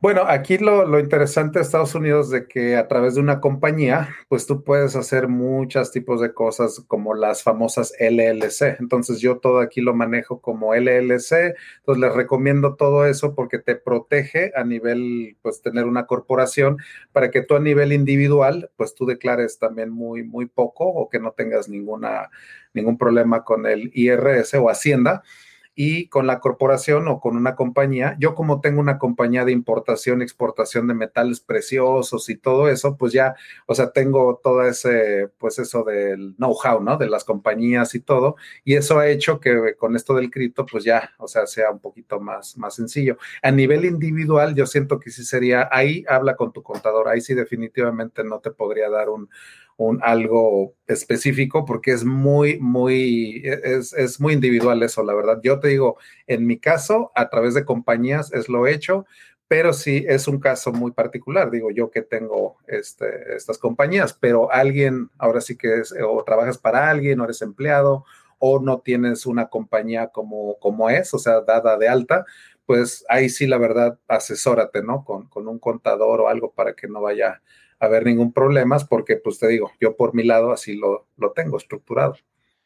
Perfecto. Así que, Muy bien, excelente, JJ. Pues creo que con esto hemos cubierto, si no todas, la gran mayoría de las preguntas. Hay algunas que quedan pendientes, pero ya fueron resueltas de una forma u otra, pienso yo, ah, durante la charla. Y, si, si, si, tú tienes alguna que te quedaste con ganas de contestar, pues adelante, pero no sé. Pues siento que salieron muy buenas, la verdad, muy buenas preguntas. Yo, la verdad, nada más para agradecerlos, ¿eh? la verdad, Héctor, graciotas, la verdad, por esta oportunidad. Gracias a todos los 160 y tantos que estuvieron ahí, a todos los que lo vean después también, a todos los que nos están escuchando en el podcast, también muchísimas gracias. Ya llevamos que más de dos horas con 20 minutos, así que qué aguante, ¿eh? los que ya llevan hasta acá. Felicidades a los que se han aventado todo este ratote.